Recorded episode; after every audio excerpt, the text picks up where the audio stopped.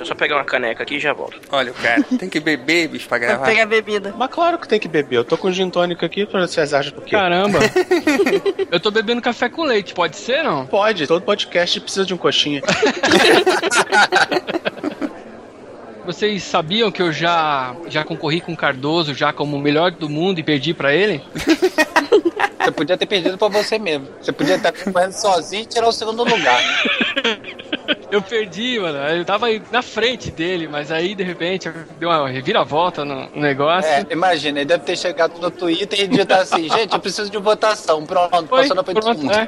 Não, a gente ficou brincando enquanto o Jovem Nerd não apareceu. Quando o Jovem Nerd deu uma tweetada só, foi suficiente pra mandar nós dois pros últimos lugares lá e eu... Por isso que eu nem concorro. Eu nem concorro nessas coisas. Não, mas é legal. Agora eu, posso- eu falo pra todo mundo, o meu blog está entre os 10 do mundo. O mais engraçado é que as pessoas levam isso a sério. Leva muito a sério.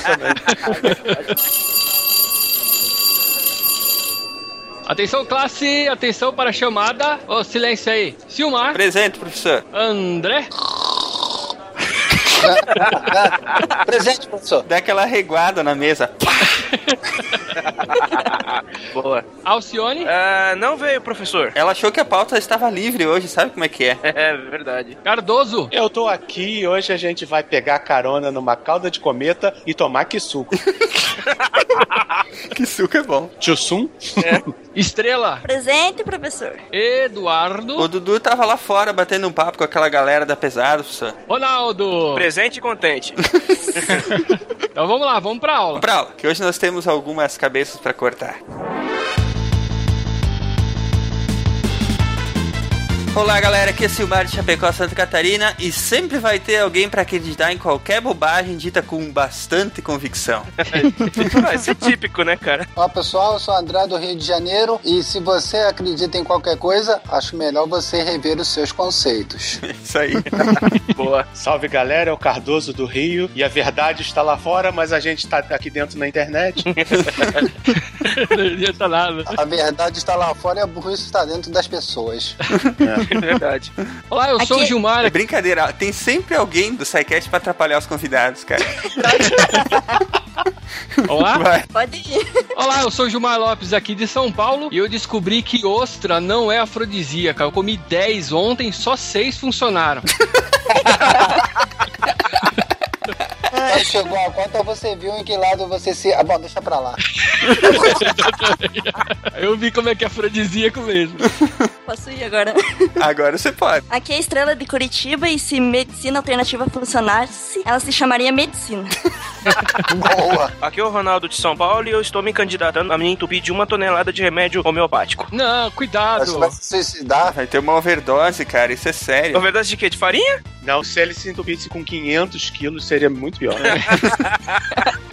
Cara, faz o seguinte: espera dia 23 de outubro. Ah, é verdade, é verdade. Por quê? O que vai acontecer dia 23 de outubro? É o desafio 1023, onde o pessoal tenta cometer um suicídio coletivo, ficando na porta de clínicas homeopáticas se enchendo de remédio homeopático.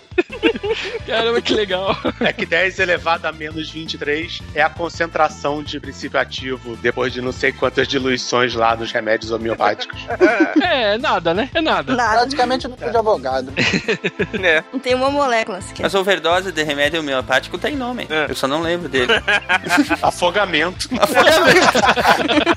Vocês estão ouvindo o SciCast, o podcast sobre ciência mais divertido da internet brasileira.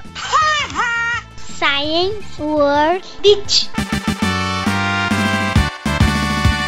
Então vamos nesse embalo aí, ó. A pergunta: qual a coisa mais absurda que já tentaram te convencer que era ciência? Quer começar, Cardoso? coisa mais absurda que tentaram me convencer. Lá vem. Ah, o mais absurdo que tentaram me convencer que era ciência Ah. foi uma vez quando eu tinha uns 13, 14 anos e a minha mãe me arrastou para um pai de santo. Aliás, Não porque ele é muito bom, porque ele acerta tudo, eu tenho que fazer umas perguntas pra ele e você vai junto que eu não tenho com quem te deixar. E aí o cara tinha uma, uma, uma peneira com um monte de moeda, sininho, assim, era, era legal, tinha um monte de coisinhas legais. E aí eu fiquei olhando aquilo ali, eu falei, tá, então esse cara, a gente faz as perguntas, ele joga os búzios que caem num padrão e ele lê aquele padrão e vê a resposta. Só tem um problema. Essa mesma mãe me criou lendo Júlio Verne e me deixando assistir programa Mundo Animal, programa de ciência que passavam de manhã na televisão. Aí eu, eu pensei, se a gente fizer a mesma pergunta duas vezes, os búzios têm que cair na mesma posição. se ele der a mesma resposta. Aí eu fiquei quietinho, deixei ela fazer a pergunta. Aí eu falei, pergunta de novo. Ela, por quê? Aí ela perguntou, obviamente caíram em posição diferente e o cara deu a mesma resposta. Aí eu perguntei, mas você leu a mesma coisa, por que, que os búzios caíram na posição diferente? E agora? E agora, meu irmão? Aí ela, fica quieto, você não tem que fica quieto, não tem que perguntar essas coisas e não sei o quê. A outra resolveram ir a família toda no centro espírita. Beleza. Ah, estou conversando aqui com uma senhora velhinha, mas alguém tem alguma pergunta pra fazer? Aí eu, qual a resposta do teorema de Fermat? Aí me deram tapa, cala a boca, cala a boca. Pô, eu fui no, no centro espírita lá, mesa branca, aí eu perguntei da minha avó, aí ela incorporou. Tá, avó, eu só, eu só posso fazer uma pergunta, avó? Eu não deixei a senhora em casa vendo novela? aí eu fui convidada a me retirar. Eu acho que a maior bobagem que já tentaram me convencer é aquela merda de parapsicologia, cara. Aquilo é muito vergonhoso. E o pior é que eu também já aprontei nesse nível que o Cardoso fez aí. Uma vez veio um charlatão desses pra dar curso na, na paróquia, entendeu? Onde, onde a minha família frequentava. E o cara, ah, agora eu tô me concentrando, não sei o que, o público todo, de olhos fechados, não sei o que, não sei o que. Quem tiver vendo não sei o que, não sei o que, vem aqui. Eu falei, ah, vou lá, né? Vou zoar o cara. Fui lá, né, cara, em cima do palco lá e tal. Quando ele começou a fazer as perguntas, ah, você tá vendo uma água assim? Eu falava, não, não tô vendo nada. Gilmar, conta uma história boa aí pra nós. Eu, eu ia falar do copo, né? Do fantasma do copo. E a gente fez a brincadeira com o copo quando eu era pequeno. E eu fiquei com muito medo daquilo, porque o copo respondia tudo. Incrível. tudo que eu perguntava, ele respondia sim ou não. Ou falava, ou falava. Incrível. E eu fiquei com muito medo. Ah, Vocês só contaram uma história ruim. A estrela deve ter alguma boa. Eu tenho. Não sei se vocês lembram de um cara que era japonês que ele falou que ele cristalizava água e águas com palavras bonitas ficavam Muito bom. cristais bonitos e águas com palavras feias ficavam com cristais feios. Lá vem. Nossa, E- Emoto, é um japonês. É uma coisa muito emotiva. a água sabe exatamente o idioma que você vai fazer. Se você escrever palavras bonitas em Klingon, por exemplo, a água vai entender Uhum. e ela vai cristalizar ficando bonitinho. Água poliglota. É, se for, se for alemão que tudo parece um xingamento, Já pensou? Não, pior que o cara vendia garrafinhas de água com a água purificada. Olha aí que legal. É claro, né? Nossa. E tu, Ronaldo, tu não falou nenhuma boa. Cara, é porque eu não tenho nenhuma história boa, mano. cara, você quase virou padre, você tem que ter. Tem que ter, cara, é verdade. Não, cara, mas tipo, acho que de pseudociência do povo tentar me empurrar dizendo que aquilo é científico ou que tem alguma explicação científica, os bons e velhos motos perpétuos. Vira e mexe aparece um novo. Moto perpétua. Nossa, isso é muito bom. Vira e mexe aparece um novo de geração de energia limpa e infinita, sistema de purificação de ar que não usa energia, que consome o próprio gás carbônico e devolve oxigênio, sendo que o povo não, não conhece o conceito de árvore, né?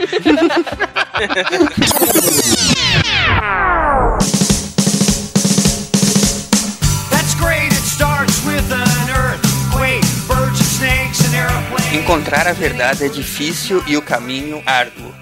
Entendê-la depois que a encontra é ainda pior. Ao procurar a verdade, não se deve simplesmente depositar sua confiança ao que é descoberto rapidamente. Deve-se questionar e analisar criticamente todos os fatos e evidências e esquadrinhá-los por todos os lados. É necessário ater-se a argumentos lógicos e aos fatos revelados por experimentos e não submeter-se às palavras vazias dos ignorantes. Todo ser humano é vulnerável e possui em si todos os tipos de imperfeições.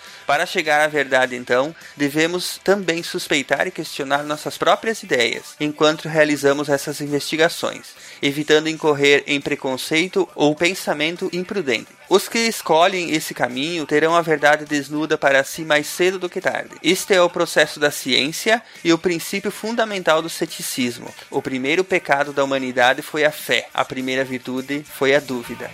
Carl Sagan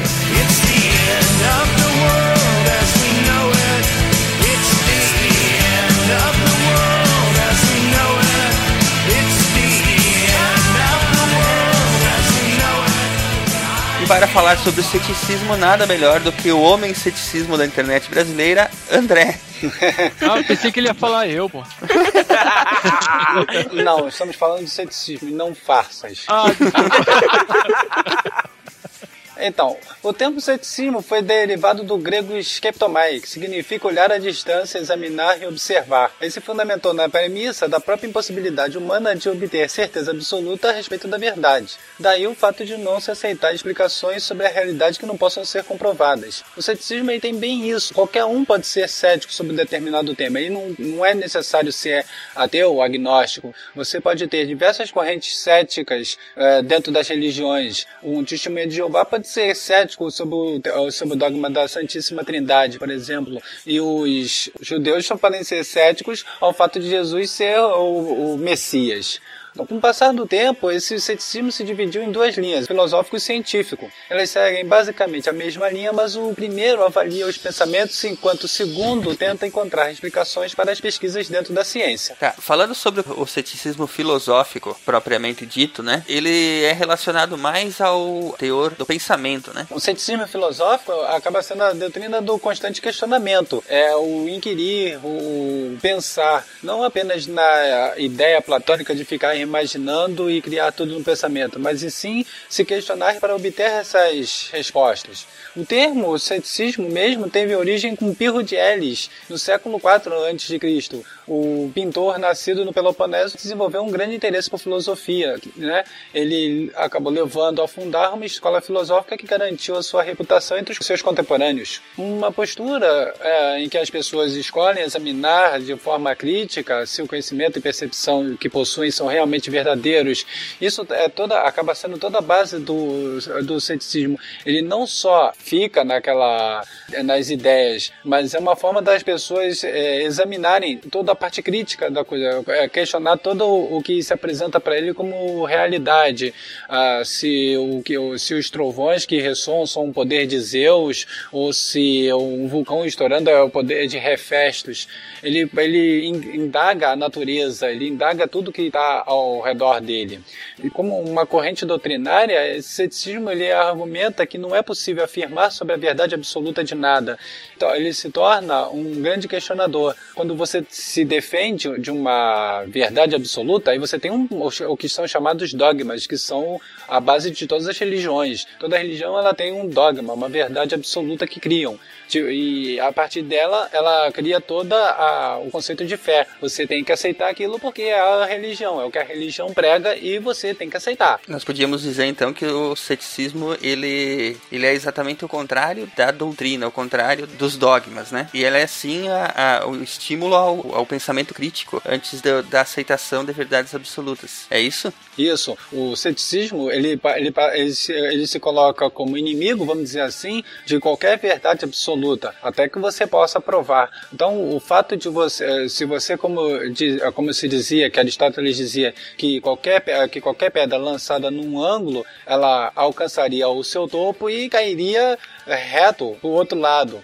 Demorou-se mais de 500 mil anos até que Galileu fizesse os testes de lançamento, onde mostrou que elas descrevem uma parábola, uma trajetória parabólica. Então, ele, você tinha antes, acreditava-se, e de acordo com a visão platônica e aristotélica, o, bastava, você não precisava fazer experimento nenhum. O que se falou era a verdade, você tinha que aceitar. Quando os primeiros experimentalistas apareceram, eles começaram a se recusar a essas visões. Não importa se o pareça, nós vamos testar. Às vezes se comprovava que sim, estava certo, e outras não, está errado. Então, quando haveria, a, abria a chance para outros questionarem se aquela proposição então, desse, desse experimentalista estava certa, então começavam a replicar. Quando nós falamos sobre método científico, nós falamos que a, a grande base da ciência é a sua replicabilidade. São vários cientistas tentando, testando, para ver se comprovam o que determinado pesquisador postulou. Se cada um for comprovando, ótimo. Até se um chegar e, e comprovar que não tá errado, outros vão tentar replicar naquela mesma maneira para ver se qual dos dois tem maior razão. Aí que o conhecimento vai evoluindo. Foi o que o Cardoso fez, né? Foi tentar fazer a mesma pergunta pro jogador de búzio lá pra ver se dava a mesma resposta. Ele foi um cético filosófico. Ele se recusou àquela, àquela observação e, e propôs um teste. Muito bem. E nunca funciona. É, exatamente. O problema desse tipo de charlatanismo é que você nunca consegue replicar o resultado sem incorrer em, em- em erro crasso, né? E sempre usam aqueles argumentos: ah, mas você não acreditou, ah, mas você não. A culpa foi tua, né? Não foi minha. É, já joga pra você, já. Você já tem um fundamento dogmático, onde o primeiro dogma é você não questionar os dogmas. É, exatamente. Toda Verdade. religião tem isso. Você não questiona dogma, você aceita e pronto. A gente tá falando de, dando como exemplo a religião, mas, por exemplo, a, a televisão foi por muitos anos é, é, a dona da verdade. Assim, o que você via na TV era verdade, porque você não tinha outro lugar pra pra confrontar aqueles dados, né? Você podia Hoje é a confrontar. internet. Hoje tem. Hoje tem o e-parcels, né? Não, mas é muito interessante. é, há poucos dias atrás a gente viu, um, é, apareceu na televisão é, um resultado de uma pesquisa. Não sei se era pesquisa de intenção, era da inflação. E aí é, tinham 5%, 6% e tal. E o último, a última barrinha do gráfico, eles fizeram num gráfico, né? A última barrinha do gráfico estava dando 5,2%, alguma coisa assim. Mas eles fizeram na TV o gráfico, aquela última barrinha, ficasse maior de todas. Pra dar a impressão de que aquele 5% era a maior inflação da história do Brasil. né? Como a gente viu é, na TV e passou rápido, não dá pra você ficar questionando aquilo. Mas é, alguém teve a feliz ideia de tirar um print screen daquele momento, tirar um- uma foto daquele momento e colocou na internet. Aí o pessoal dessa TV, uma TV muito famosa, é, se desculpou depois e colocou a barrinha no seu devido lugar. Colocou a barrinha no seu devido lugar. E é, ninguém... abaixou um pouquinho a barrinha. Tem uma boa sugestão de onde eles podem ter colocado essa barrinha.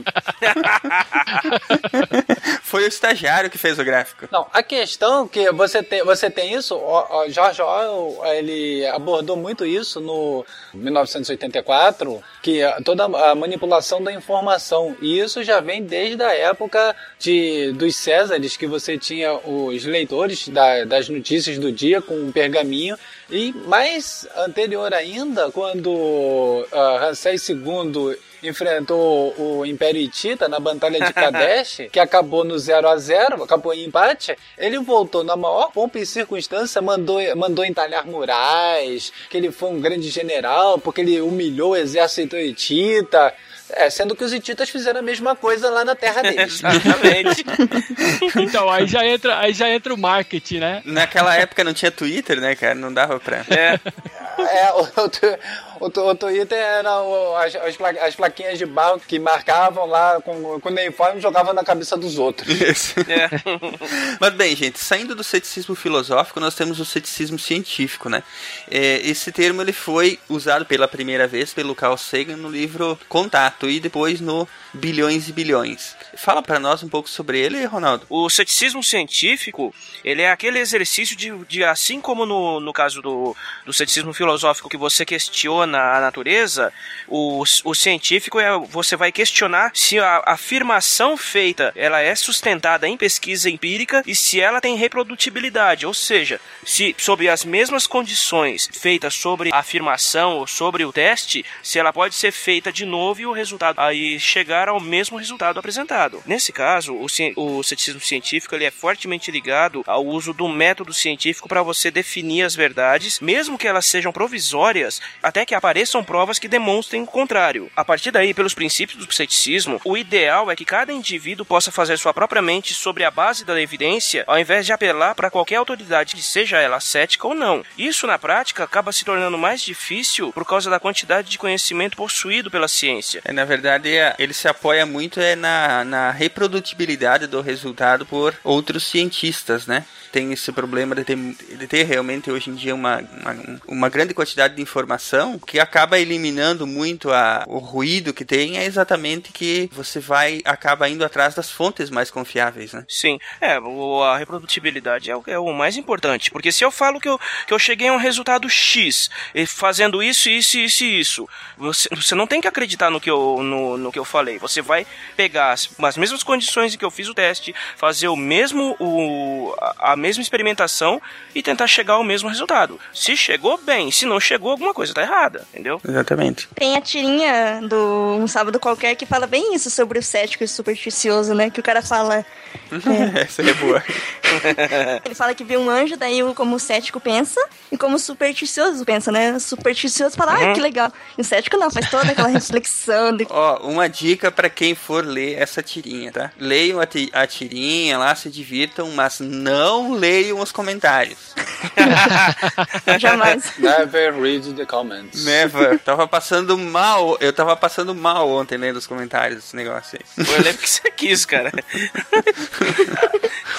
Comentários dão câncer.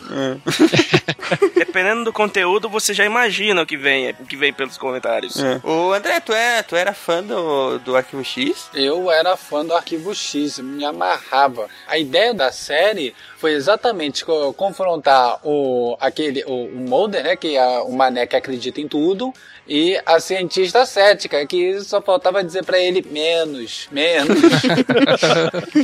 É. Eu só acho que lá, lá pelas tantas, eles começaram a, a zonear a série, coloca ela grávida de ET, tipo, começa a fazer uma, uma confusão. Aquilo ali foi, foi uma esculhambação, cara. É, mas foi o que aconteceu com alienígenas do passado, né? Ah, não, não. O ser humano sempre tentou entender essa força misteriosa que chamamos de vida. Assim, inventou a ciência, a religião e também várias crenças e rituais que buscam dar um sentido à vida. Uma ajudinha, é claro, do sobrenatural.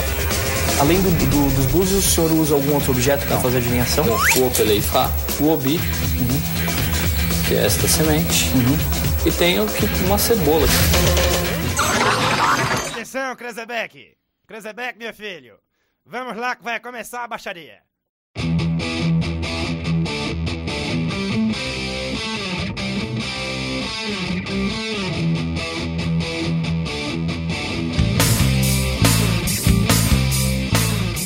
Bom, vamos adiante? A hora da gente se divertir com os caras. Yes! Quem é que vai nos dizer do que que se trata, do que que se tratam, o que, o que são as pseudociências? As pseudociências, elas são baseadas em um conjunto de ideias e teorias que são incorretamente, tipo, apresentadas como científicas ou comprovadas, né? Com o objetivo de alcançar legitimidade ao público geral, né? Você falar, ah, isso é comprovado cientificamente. Tem muita gente que cai nisso, né? Ou usa só o jargão, né? Um, um dos principais sinais para detectar a pseudociência é jargão incompreensível ou o jargão científico misturado com ideias absurdas da cabeça do cara. Não, e sempre coloca alguém de branco com cabelo grisalho que tenha a figura de autoridade. Se ele parecer com um chinês ou japonês, é 100 pontos a mais de confiança.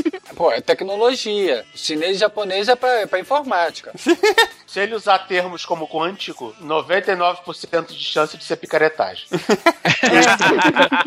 Quântico, Qualquer coisa que seja quântico, que não seja associado imediatamente com física, é picaretagem. Verdade. É o que era magnético nos anos 80, é, agora no- na, nossa, na nossa época atual virou quântico. Tinha, É tinha verdade. colchão magnético, assento de carro pulseira. magnético, pulseira magnética, o cara ficava imantado o dia todo. É, Tinha uma garrafa d'água que você deixava a água lá dentro é, magnetizando e depois você poderia beber essa água que ela ia limpar todo o seu organismo. Muito bom. Tinha, tinha receita de você colocar imã dentro da água. Ele ia recolher os metais pesados quando passasse pelo teu corpo, né? É, tá que pariu. é pena que cobre não é magnético. É. Pois é. É, mas tinha, tinha pulseirinha de cobre também. Ah, essa pulseira de cobre vendeu pra caramba porque o Silvio Santos era garoto propaganda dela. Ele usava aquela pulseira. A figura de autoridade. E o problema é que cobre é bactericida. É, O sim. problema é que o problema é que não funciona como pulseirinha. Ah, e sem, sem falar que é ingerir cobre, o cobre metal pesado, fica corpo, você tem envenenamento. Exatamente. Se você pegar sulfato de cobre desse de piscina, dissolver na água e beber, você não vai ter um final de vida muito feliz. Mas pelo menos vai ficar limpinho, não, né? Bom, Ronaldo, fala para nós alguns sinais de- do que é uma pseudociência. Como nós fazemos para detectar uma pseudociência? Bom, geralmente, os principais sintomas que descrevem uma. Sintomas. Adorei a escolha Ó, de palavras. Sintomas. Os principais sintomas que descrevem uma pseudociência são falta de provas ou, e, e- ou evidência, porque nem sempre evidência é uma prova. Falta de publicações em periódicos com revisão de pares. Qu- Quando há não é pra falar bem, tem essa também. Critério de falsibilidade, que é a capacidade de uma hipótese ou teoria científica ser falseável ou refutável, que devem ser passíveis de testes. Ah, outro sintoma, a ciência não se ofende quando é demonstrada que está errada, porque, as- como a gente já falou no método científico, a ciência se autocorrige o tempo todo. Então, se o cara meio que se ofende quando a gente prova que o cara está errado, já é um, um belo de um sintoma que o negócio não é o que parece ser. que mais? Relatos passionais ou apelos emocionais, que é aquele Colocar a velhinha falar que, que as costas viraram uma maravilha depois que ela começou a dormir no colchão. É incrível mesmo, minha vida mudou depois que eu comecei. Uma característica constante de pseudociência é que costumam ter uma taxa de acerto indistinguível da de placebo. É, é isso aí. Não, e aí você vê aquele, aqueles comerciais dublados assim que a pessoa fala: é incrível mesmo, minha vida mudou depois que eu comecei a tomar esse remédio e não sei o que. Não, minha vida não o acabou. cara que tava dublando tava quase dormindo. Né? Ó, outras coisas legais que eles costumam falar. Dá o mérito daquela técnica para civilizações antigas. Esse é sensacional. É, isso veio dos tempos do, da, da China, da medicina chinesa, 5 mil anos atrás. Eu me lembro de um comercial, a mulher vestida de, de hindu, né, com, com sari, né, toda caracterizada, vendendo chá de sete ervas. Aí ela falou, blá blá blá, e diz assim, não, mas pro nosso padrão de paladar, ele é intragável. Por isso nós estamos apresentando pra vocês em cápsula. Aí. Eu pensei, por que, que ela não tomou a cápsula então? Então, chá em cápsula. Cara, lá no, onde eu trabalho, o pessoal tava. A, a- a- aquela mulherada com esse negócio de emagrecer. Compraram ah, uns, umas pílulas. Aí eu perguntei o que que era. Aí ele falou assim: não, é de colágeno, de tal. Aí paga uns 30, 40 reais. Eu, beleza, você sabe que você pode comprar uma gelatina que é a mesma coisa, né? Uma gelatina que custa 10 centavos é a mesma coisa. E outra coisa, o seu corpo precisa produzir o colágeno. Você comer o colágeno não vai fazer diferença nenhuma. Mas continuam comprando as cápsulas porque é muito bom, porque a tia da prima de não sei quem lá falou que continua tomando é muito bom. O porquê que é bom, não sei. Elas não sabem, mas é bom. Aqui entra uma coisa importante, que é a dissonância cognitiva, né?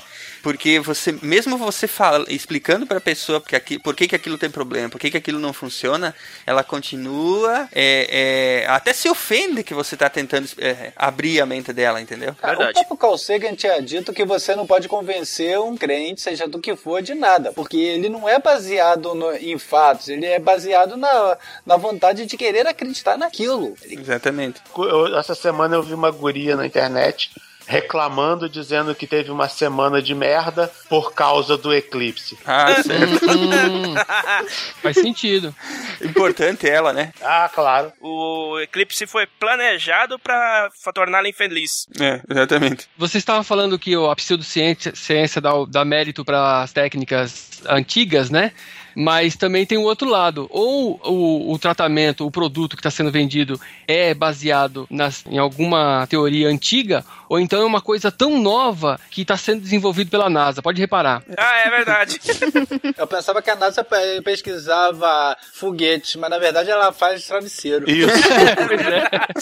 Ou então, né, a, a- a técnica é tão avançada, tão avançada, que a ciência ainda não tem métodos para detectar a eficiência daquilo. É, o- é o mais legal da- dessas pseudociências é que eles não têm problema nenhum em dizer que eles não têm a menor ideia de como uma coisa funciona. É. Você só precisa acreditar que funciona. Exatamente. É tão revolucionário que só os netos deles vão saber como é que funciona direito. E, o, e uma, uma característica também legal da, da pseudociência é a inversão do ano da, do ânus da prova, né? Por exemplo, ele vai Ah, e, e fala assim: Isso aqui funciona. Aí você fala: Não, cara, isso aqui não funciona. Ele fala assim: Então prova que não funciona. Ele joga pra você, assim como ele joga a É. culpa quando não funciona, né? É, ele, joga, ele joga pra você a responsabilidade de provar. Bom, vamos lá. Vamos a algumas referências antes de ir adiante. É, acho que a principal delas, né, que fica. A gente já até falou sobre ela em vários outros programas. É a obra que é O Mundo Assombrado pelos Demônios, do Carl Sagan, né? Que é, deveria ser meio que leitura obrigatória para tudo que é tipo de pessoas, pra, é, por causa exatamente da forma com que ele aborda a, a, a falsa ciência, né? E as concepções e racionalismos que permeiam a nossa sociedade aí, né? Ele constrói todo o que é o conceito de- do ser cético, do que é ser cientista. Cientista no sentido de, de, que- de é o- aquele ceticismo, começa com o ceticismo filosófico, que se, pra- pra- começa a questionar o mundo. E depois o ceticismo científico, onde você passa a exigir, a, a examinar as evidências, as provas e testes. O livro é uma, praticamente uma referência, uma, é uma bíblia, assim, o, que não, o que não deixa de ser um irônico de usar essa metáfora. Eu gosto quando ele fala que estatisticamente a- os milagres em Fátima ocorrem um a cada um milhão de um milhão de visitantes e regressão espontânea de câncer acontece na faixa de um a cada 10 mil. Então estatisticamente é muito mais seguro você ficar em casa vendo televisão do que você pegar um avião e ir pra Fátima rezar. É, ele até questiona até que, que ao invés de você ficar lidando com a pessoa esquizofrênica, ao invés de ficar conversando, tentando trazer, pô, dá lo- trata logo com remédio, que é eficaz. Já discutiram comigo que autismo era ah, um problema comportamental, que basta fazer terapia com um psicólogo que a criança deixa de ser autista. Aham, Aí eu claro. mostrei um monte, de, um monte de publicação, imprimi, levei, tá aqui, ó, lê e depois me fala. Engraçado, a pessoa nunca mais falou comigo. Ah, não adianta. É que nem quando começaram a encher o saco, como sempre, com aquela merda de finados. Aí eu Ah, fui, fiz uma pesquisa rápida, escolhi algumas cidades e mostrei que estatisticamente. Algumas vezes chove, algumas vezes não chove. Então, falar que sempre chove em finados, você tá falando uma merda monumental, porque sempre chove aonde? Na sua cidade, que é o centro do mundo? Estrela, por que as pessoas acreditam em coisas estranhas? É o que o Michael Schumer tenta explicar, né, no livro dele, que é um, ele é um físico da filosofia das ciências, e ele escreve por que, que tantas coisas bobas e as pessoas conseguem acreditar. E ele tenta usar justamente essa parte da filosofia das pessoas, né? Por que, que qualquer coisinha, por que, que bater na madeira três vezes sai um azar, né? Então, é bem legal esse livro ainda, mais pra abrir a mente de algumas pessoas, assim. O problema é que essas pessoas que precisam abrir a mente, elas não vão ler esses livros, né? Não, É, geralmente o pessoal, não. Se abrir a mente demais, o cérebro cai e sai correndo. Eu acho, eu acho legal porque é, quando você fala essas coisas, tipo eu falei do finados, as pessoas elas automaticamente elas se fecham e se recusam a, a pensar.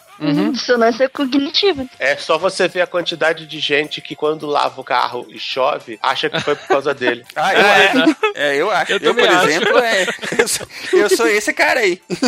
Eu também. O primeiro passo para mudar a sua vida é acreditar em si mesmo. Comece agora mesmo a transformar a sua vida. Ligue para um de meus discípulos e faça uma consulta esotérica. É, eu liguei e eu tô até agora assim, fiquei impressionada. Com muito amor mesmo, te agradeço, Walter Mercado. Foi incrível, me revelou coisas que eu jamais pensei que poderia acontecer. Ligue já! Isto pode mudar a sua vida. Isso não existe. Atenção, Cranzebeck! Ao top de quatro já vai! Já, já, já, já vai!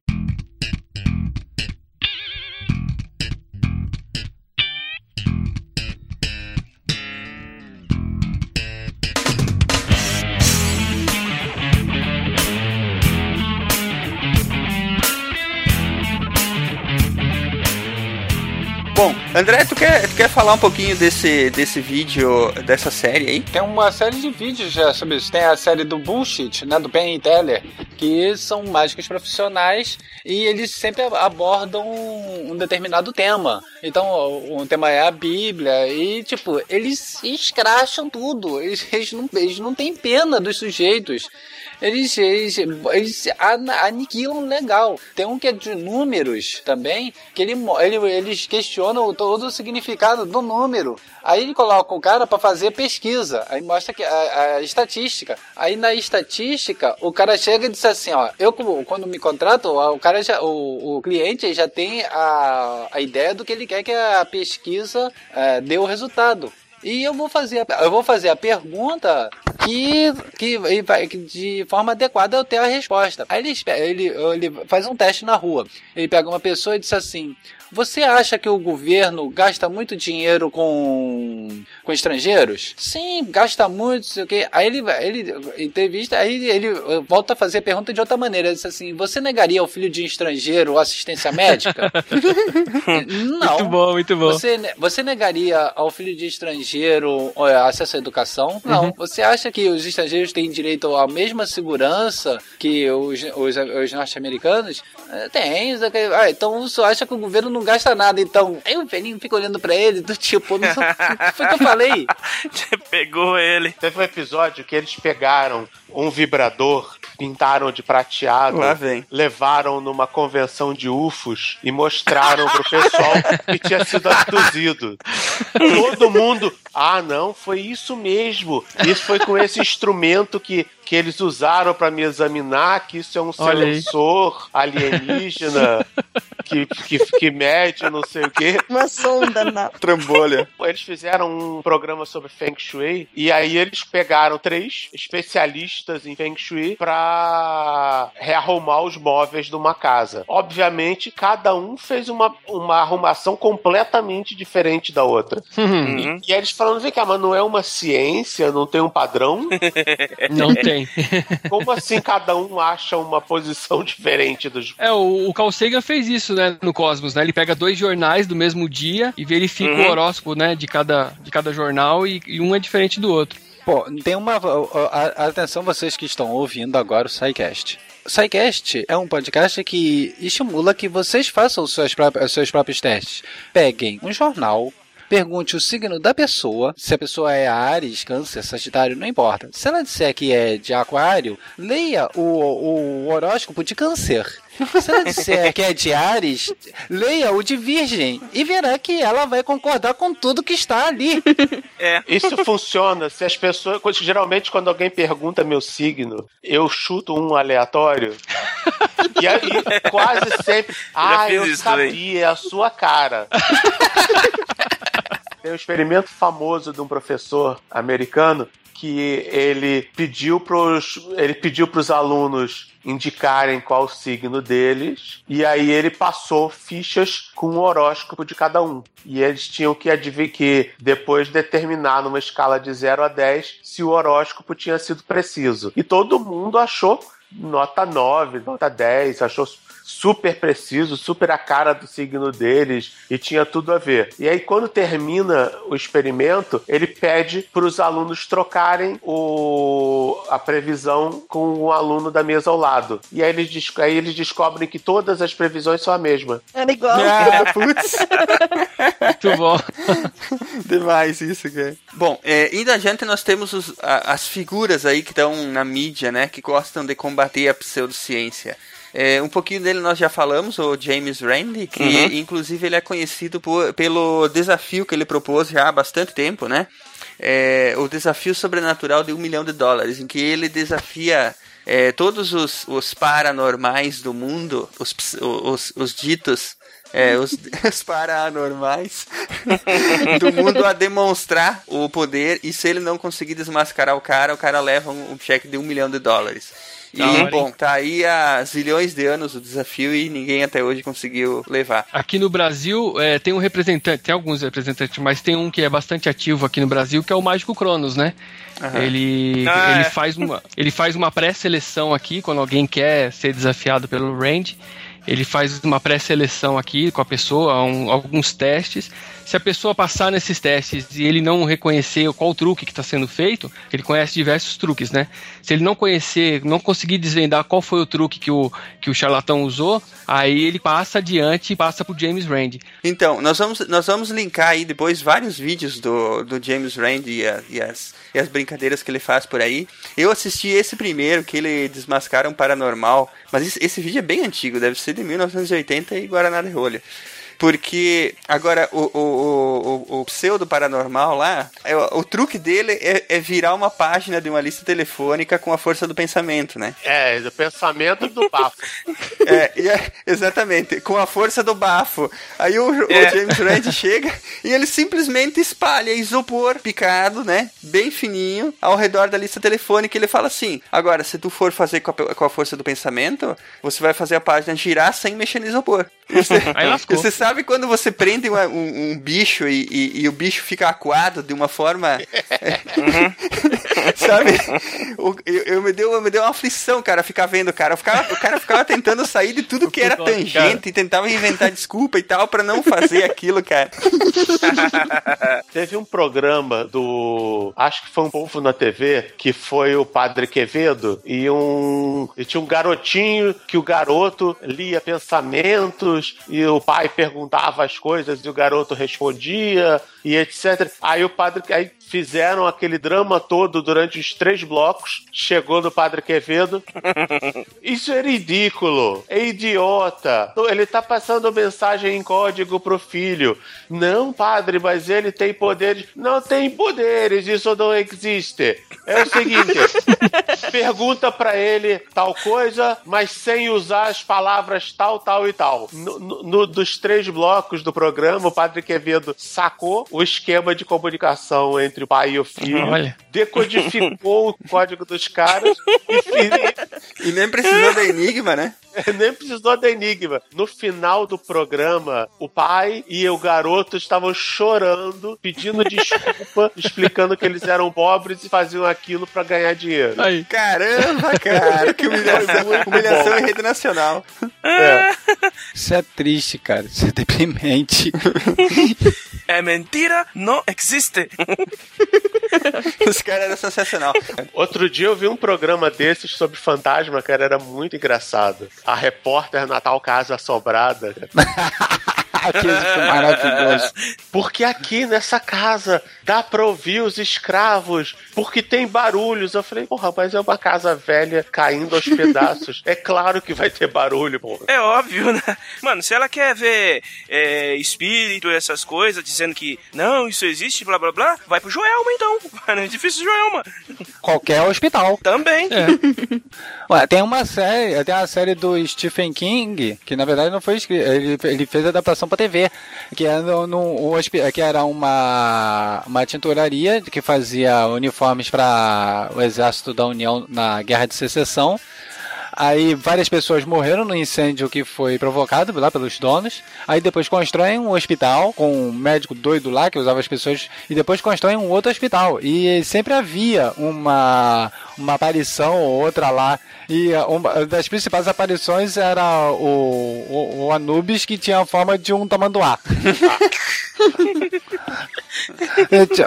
Tipo, ima- imagina se, se uh, negócio de paranormalidade, fantasma, lugar mais. Eu acho que mais seria o hospital do que um cemitério. Aqui o- fica a energia psíquica, a alma do cara fica ali presa nos corredores. Né, porque todo mundo desencarna lá. É engraçado que sempre escolhem os lugares mais esdrúxulos.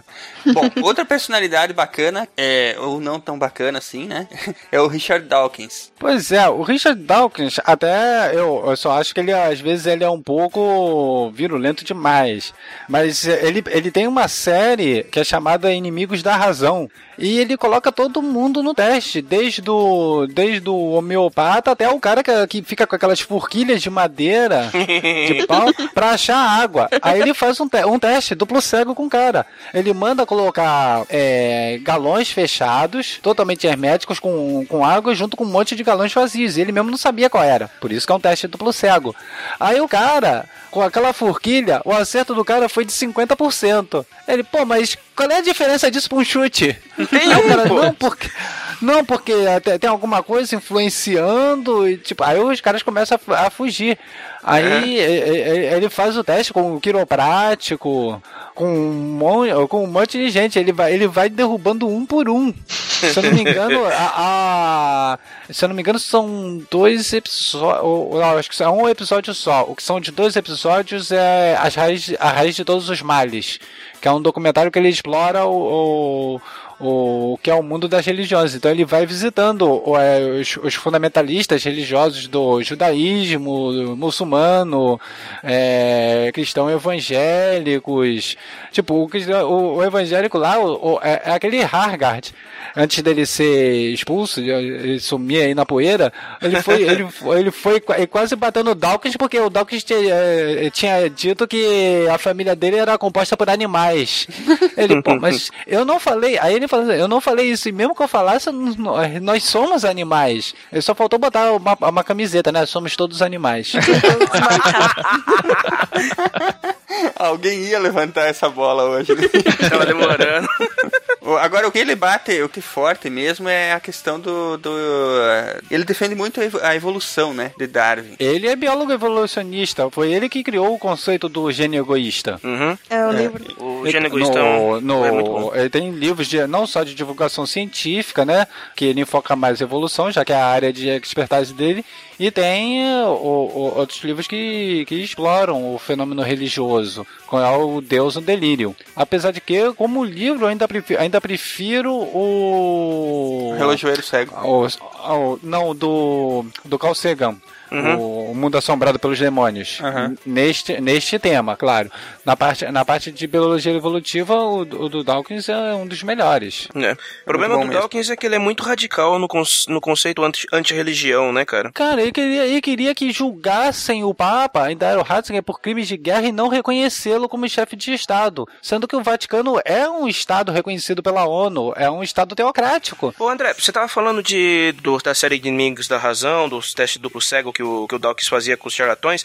Como é que era o nome daquela menina que fez um teste duplo cego que ela desmascarou o, a turma do... Hã? Emily Rosa. Emily Ela Rosa, foi- é ela isso na, mesmo. a- Na época, isso foi na década de 80. Ela ficou, com, ela ficou conhecida como a, a menina com o mais nova de, ter, de assinar um periódico com revisão de pares. Claro, o autor principal foi o médico, mas quem criou todo o procedimento foi ela. Ela, ela, ela viu uma, uma, um anúncio na televisão, uma reportagem sobre o toque terapêutico onde a pessoa, o terapeuta, colocava a mão sobre a pessoa sem tocar e manipulava energias, é, fluxos energéticos lá, de alguma doideira lá, e curava a pessoa. Algo como o reiki. O reiki é mais ou menos isso. Aí o que, que ela fez? Ela idealizou um experimento, onde deixava a pessoa dentro de, atrás de um biombo de madeira, e esse biombo tinha dois buracos, onde saía as mãos, ah, os braços da pessoa. Ah, e tinha que ficar com as palmas voltadas para cima. Ela colocava a mão dela sobre uma das mãos, sem tocar, e a outra pessoa tinha que dizer qual e qual das mãos ela tinha escolhido. Para ela, pra, isso seria um monocego, já que o, o, objeto de estudo não tem consciência do que está acontecendo. Para ela, ela fazer um teste duplo cego, ela adicionou o elemento de aleatoriedade. Então, na hora, ela jogava uma moeda para o ar. Se desse cara ou coroa, ela esco- a- a- mediante o resultado é que ela colocava sobre a mão esquerda ou direita. E, mesma coisa, o percentual de acerto foi em torno de 50%. Ela, junto com um médico da, é, que é conhecido da família, redigiu um, um, periódico, que- um periódico que foi para revisão de pares e foi aceito, foi publicado. E ainda assim, aí a menina, naquela época já existia hater, como isso sempre existiu na história da humanidade, começaram a atacar a garota.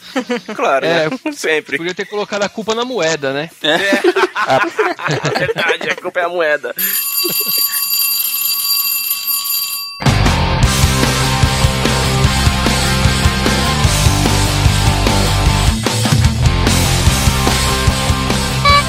Yes! You have new mail. Bem-vindos à hora do recreio do SciCast. Aqui estamos para comentar os comentários de vocês. Aê! Bom, quem está aqui comigo hoje para essa hora do intervalo tão descontraída? Opa, aqui é o Ronaldo de São Paulo, só na tranquilidade. Aqui é a estrela de Curitiba tentando entortar a colher da merenda. aqui. Aqui é o Matheus, professor Barbado de Curitiba, e eu estou procurando a minha caixinha de todinho. eu sou formado em História pela PUC do Paraná e tenho, eu tenho especialização em História Contemporânea e Relações Internacionais. E fora o projeto do SciCast, que agora eu sou, faço, eu sou membro definitivo dos programas Oi. de história. Oi, que delícia. É, os outros projetos que eu tenho online são o História Ilustrada, que é um blog onde eu posto junta- ju- juntamente com outros professores de história. É, o SciCast tem retweetado nas redes sociais os posts de vocês lá e são excelentes. O pessoal tem curtido bastante. Ah, o História Ilustrada a gente tenta abranger tudo de uma forma bem didática, historiailustrada.com.br. E nosso principal meio de divulgação é o Facebook, pessoal. E eu estou em outro podcast também. É... Meu Oh, Deus! Meu Deus! Concorrência! Espião! Não existe concorrência entre podcasts. Nem, nem no YouTube. Vocês sabiam, né? Porque não tem grade fixa, gente. A gente- O cara pode ouvir o programa, os programas eh, que ele quiser na hora que ele quiser. Claro. É, eu estou no Cabine do Tempo. Cabine do Tempo ele é um, um blog já faz um tempinho já que ele existe. Eles falam muito sobre é, música, filmes, fazem umas resenhas de filmes geniais e, e o mundo dos videogames. E agora eu, eu fui convidado para participar do Cabine Histórica, que é um programa mensal também, que todo mês a gente fala sobre, dependendo da quantidade de pessoas, quatro ou cinco fatos históricos que aconteceram naquele mês. Todo mês sai. É, todo final de mês sai. E fora isso, eu faço resenhas de livros, livros de literatura e livros técnicos de história lá também no Biblioteca Temporal, que é o nome do da minha coluna.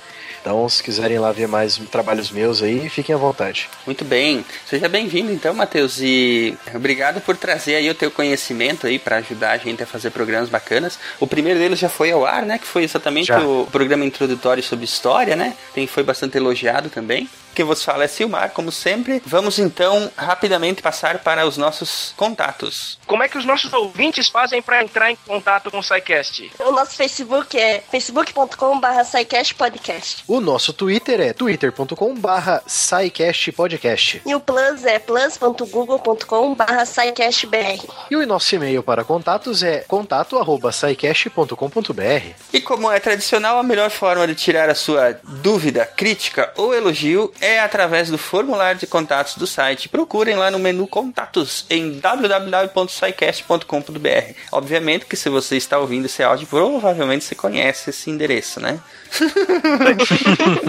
Provavelmente.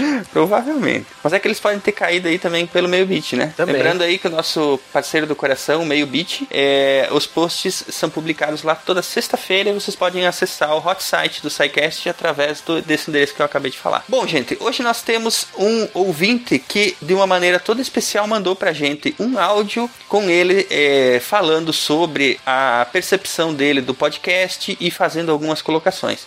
Nós vamos ouvir ele e vamos fazer vários comentários. Então vamos lá. Vamos ao áudio do Léo Polon. Ele mandou pra nós lá pelo Twitter. Olá, pessoal do SciCast, boa tarde. Meu nome é Leonardo Polon, tenho 24 anos, ah, sou formado em biomedicina e agora no meio do ano eu termino um mestrado em biologia do desenvolvimento, também conhecida como embriologia. Ah, sou um ouvinte novo de vocês e gostei muito, fiquei muito feliz em ver eh, um podcast proposto a divulgar ciência para um público que definitivamente não se interessaria tanto ah, e sem abrir mão da complexidade. Assim. Acho que vocês têm muito espaço para crescer, gosto de- muito de ver essa iniciativa no Brasil nesse, tipo de mídia. Então, antes de tudo, parabéns. Eu ouvi apenas o último episódio sobre o método científico, além dos episódios com o Atila sobre o HIV, os dois. Eu resolvi mandar essa mensagem porque acho que posso acrescentar um pouco na conversa e resolvi dar minhas opiniões e sugestões. Eu espero que algo possa ser aproveitado. Enfim, vamos lá. Primeiro, vocês propuseram falar sobre os diferentes tipos de conhecimento: conhecimento científico, filosófico, teológico, enfim. E eu sentia falta de ouvir o enunciado, tipo a afirmação. A ciência é o conhecimento obtido através do método científico. Assim, eu acho que estava implícito em uma outra citação, mas eu acho que faltou focar nesse ponto. Que a diferença entre os tipos de conhecimento, antes de tudo, é como eles são gerados. O conhecimento científico é gerado através do processo científico. Ok, tô falando a coisa mais óbvia do mundo, beleza, mas em outros momentos vocês. Eu, eu, aqui eu anotei sim, eu vi vocês falando logo no começo, a ciência é apenas o conhecimento e tudo que aprendemos. Ela começou quando perguntamos, perguntaram sobre a natureza. Certo, é, enfim, tipo, a ciência pode se referir a muita coisa. Você está dizendo, quando você diz a ciência, você pode se referir à comunidade científica moderna, você pode se referir ao método científico, ao conjunto de conhecimentos científicos. Eu acho que faltou um pouco de clareza nisso, mas, é, enfim, nada importante, só um detalhe. Já comecei sendo um pouco chato. Eu não gostei tanto da parte que vocês falaram sobre o conhecimento filosófico. Independente do conteúdo em si, eu senti muita pressa, muitos nomes que não acrescentaram ao que vocês pretendiam explicar, sabe? Muitos jargões, enfim. É, mais uma vez, eu acho que vocês se beneficiariam de um pouco de, de foco. E o ponto que talvez eu acho, acredito que eu realmente possa acrescentar o a, ao episódio seja comentando sobre o Karl Popper, tá? Gosto demais do cara, acho genial o que ele tem a dizer. Eu acho que para entender o pensamento de qualquer filósofo é importante antes que você explique o contexto em que ele viveu e o que, que as pessoas pensavam e falavam antes e depois dele, na época dele, e portanto o que, que ele se propôs a resolver com a filosofia. Eh, Sem esse contexto fica, ficam frases realmente sem, assim, sem parâmetro. Tá? E no caso do Popper, a forma que normalmente contam sobre ele é que ele se propôs a resolver dois problemas da época: o problema da indução e o problema da demarcação. O problema da demarcação é porque na época havia vários tipos de conhecimento que pareciam se basear no processo científico e ele queria uma forma clara de poder decidir o que, era e o que não era científico. O problema da indução seria o problema de como, qual é a realidade, o que podemos saber sobre o conhecimento indutivo. Todo conhecimento científico é indutivo, se você se baseia na- nas evidências né, da, sua, da sua experimentação, e o que realmente podemos dizer sobre essas evidências, até onde podemos extrapolar, é uma coisa intrínseca do processo científico e, e sempre foi uma questão sobre o que isso realmente quer dizer, o que podemos afirmar sobre esse tipo de conhecimento. E o Popper, muito elegantemente, na minha opinião, deu uma solução muito boa para isso. Ele acredita que tanto para o problema da indução como o problema da demarcação, a solução seria, ele clama ter resolvido isso com o princípio da refutabilidade. Que, como vocês explicaram no episódio, seria essa ideia de que uma hipótese precisa ser formulada de tal forma que esteja, seja intrínseca da própria hipótese, esteja implícita uma forma de provar que essa hipótese está errada. Provar, de, de demonstrar que essa hipótese- está errada. Vocês deram o exemplo dos corvos pretos. E uma vez que você hipotetiza todos os corvos são pretos, uma vez que você acha um corvo vermelho, você estaria provando que essa hipótese está errada, certo? É, foi, foi como vocês enunciaram. Mas eu acho que tem uma diferença importante aí. É, em nenhum momento você prova que não há corvos vermelhos. Isso é uma diferença muito importante. É, o Popper, quando ele traz isso, ele deixa muito claro que a ciência é uma ferramenta quase inútil para provar que algo não acontece. Você pode falar que eu não tenho motivo para duvidar que todos os corvos são pretos. Eu não tenho motivo para duvidar que o sol vai nascer amanhã. Mas o importante é que as hipóteses sejam formuladas de forma que você consiga falsificar elas, né? Então, por exemplo, com esse tipo de análise, ele, ele chegou a conclusões do tipo, ah, a psicanálise, o marxismo não podem ser falseabilizadas, portanto, eu diria que não são ideias científicas. Isso diz muito sobre o pensamento dele e pode parecer uma besteira, mas bem, deixa eu ver se eu consigo mostrar porque isso, porque eu acho isso tão legal. O ponto é, ele tá diferente de muitos pensadores como o próprio Descartes e todos os modernos. Ele, ele, ele não está tentando pensar sobre, ó, qual será a propriedade de nossas mentes capaz de nos levar, de nos levar ao verdadeiro conhecimento. Ah, será a razão? Será os sentidos? Ele, ele vai além dessa discussão e fala, tipo, olha, nossa razão é péssima para chegar à verdade, no- nossa experiência completa depende de mil coisas, sabe? Objetividade não tá funcionando direito. O máximo que podemos fazer é tentar olhar as evidências que temos, formular da melhor forma possível o que elas significam e gastar o resto do tempo provar que elas estão erradas. Uma boa hipótese, um bom, um bom cientista então estaria tentando pensar sobre como eu posso provar que eu estou, que eu mesmo estou errado e ver se alguma coisa resiste a esse tipo de análise. Certo. Isso, enfim, ele tem uma, isso reflete um pouco uma posição política dele, mas o processo que ele vê seria dar esses pequenos pra, passos e depois tentar polir as ideias e ver o que sobra. Se, de certa forma ter uma certa analogia com com a própria evolução, mas não vem ao caso.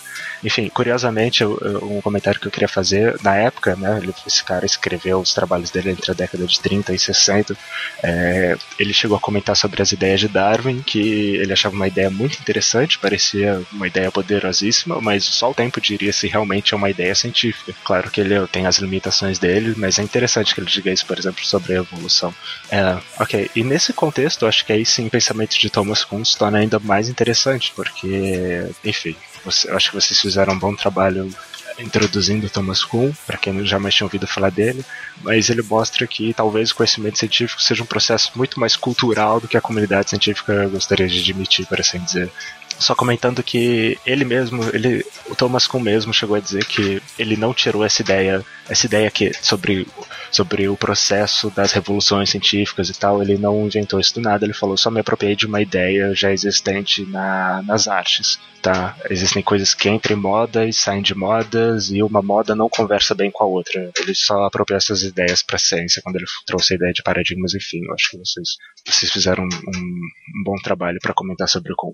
De forma alguma, Léo, que você está sendo chato, cara. Essa sua colocação foi muito pertinente. Verdade. Aliás, é, esse programa do método científico ele foi bacana de fazer exatamente para que a gente mesmo pudesse organizar a nossa percepção mental do que, que é o processo científico, de como é que ele acontece, né? Isso, com certeza. Ele serviu muito pra não só explicar pra vocês como é o principalmente para explicar para os ouvintes como que se faz, qual é o processo do método científico, mas pra gente mesmo, o trabalho que a gente teve montando a pauta, estudando sobre o assunto, também foi uma aula pra gente mesmo, que vai melhorar muito o, o nosso próprio processo de produção do SciCast. É isso aí. Qual foi a tua percepção ao ouvir o, ao ouvir o programa, Matheus? Ah, comentário completamente válido do Léo. O programa foi muito bacana. E eu entendo também, eu tenho uma visão que o Léo também tem dessa. é, às vezes falta fazer aquele comentário e tal. Mas é. Tipo, comentar, é que nem ele falou ali que faltou a gente afirmar que a ciência é feita através do método científico. Parece que a gente tá falando a mesma coisa com 50 palavras diferentes falando a mesma coisa, né? Ou em 50, de 50 formas diferentes, né? Eu de 50 formas diferentes. Às vezes a gente fala sobre aquilo, fica implícito muitas vezes naquilo que você está falando, mas faltou a, a simplicidade, de, co- de colocar é, de uma forma simples e direta aquilo, né? Às vezes pode ser isso também. E lógico que o SciCash, ele, ele tem a proposta de ciência com diversão, né? Uma ciência meio... Zoada? É, uma ciência... Eu não, eu não diria zoada, que zoada você já remete ao, ao Rue Rue BR e já não dá, né?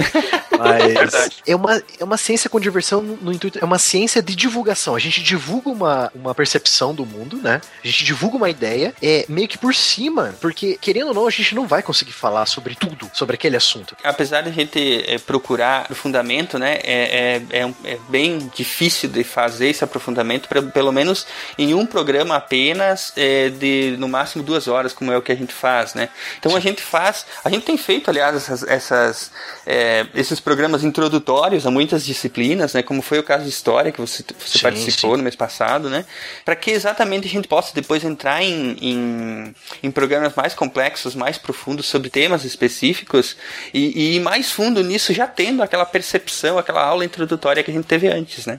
Acho que a gente pode Verdade. fa- meio que falar aula, porque o SciCast não deixa de ser meio que uma aula, né? Pois é, a gente fala um pouco e depois a gente quer que as pessoas, se gostarem do tema, elas procuram mais um pouco saber. É importante também, claro, Uhum, que, a, sim. que a pessoa procure aumentar o conhecimento dela por ela mesma, né? A Estrela tava nesse programa, né, Estrela? O, qual foi a tua percepção disso que o que o Léo falou?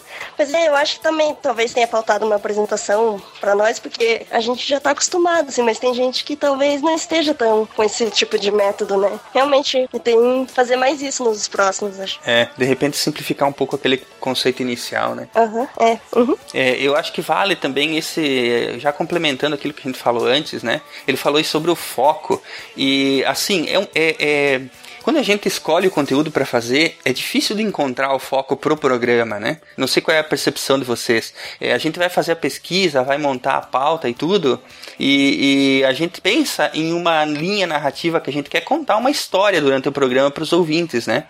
E nesse caso específico que ele comentou, talvez tenha faltado um pouco de foco nesses pontos, né? Porque se você for, vocês forem, forem pegar o programa lá e escutar ele do início ao fim, vocês vão ver que ele tem uma linha narrativa que a gente segue, né? A gente quer contar essa história com início, meio e fim é, para o programa fazer Isso. sentido. Então, é, talvez essa falta de foco que ele comentou tenha sido foco específico em algum assunto ou em algum, algum tópico, algum nome que ele sentiu falta. Como foi o caso que eu até vou concordar com ele, que a gente deveria ter falado mais sobre o Popper, né? Que é uma personalidade muito importante sobre o método científico. Eu acho até que ele merece um programa pra ele. É verdade, é verdade. De repente a gente possa, possa trabalhar isso no futuro, né? É, porque eu acho que o programa ele foi muito mais baseado nos passos, né, do método científico. A Sim. gente quis falar um pouco de, de história, de filosofia, mas É, não ou, dá ou de como. é, é, acho que a gente acabou, acabou tendo sucesso porque a gente ah, abordou direitinho, ao menos tentou, né? O, o, o- como que é o pensamento científico, como que o cientista guia a própria linha de, de raciocínio, né? Sim, com certeza. Bom, eu acho que sobre o, sobre o Popper, né, ele foi muito sintético e, e falou muito, Uhum. muito bem é, sobre, sobre ele, né?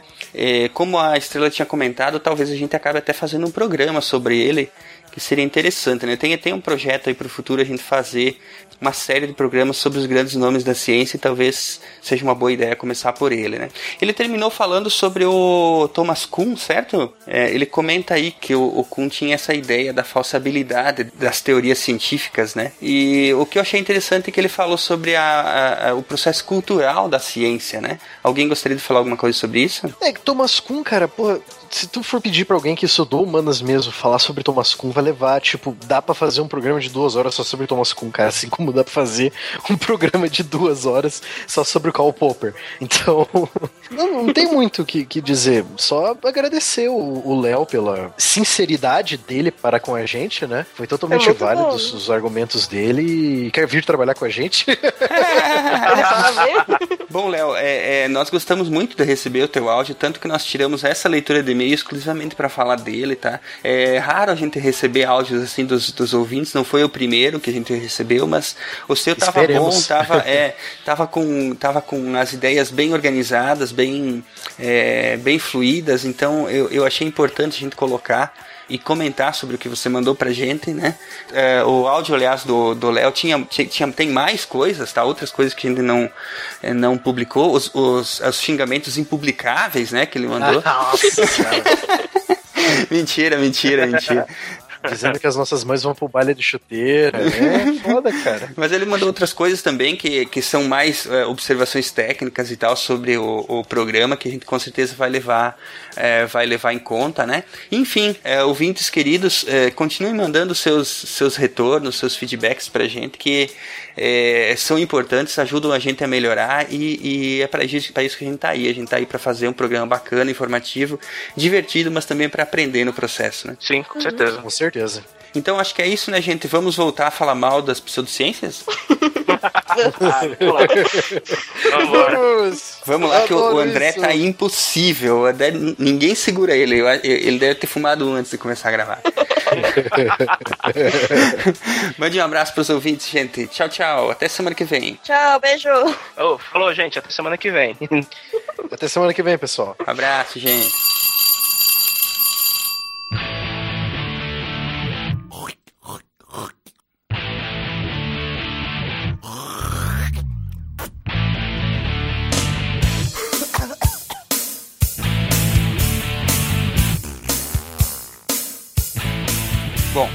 Para a gente poder ir adiante, agora nós vamos é, citar alguns exemplos de pseudociências, né?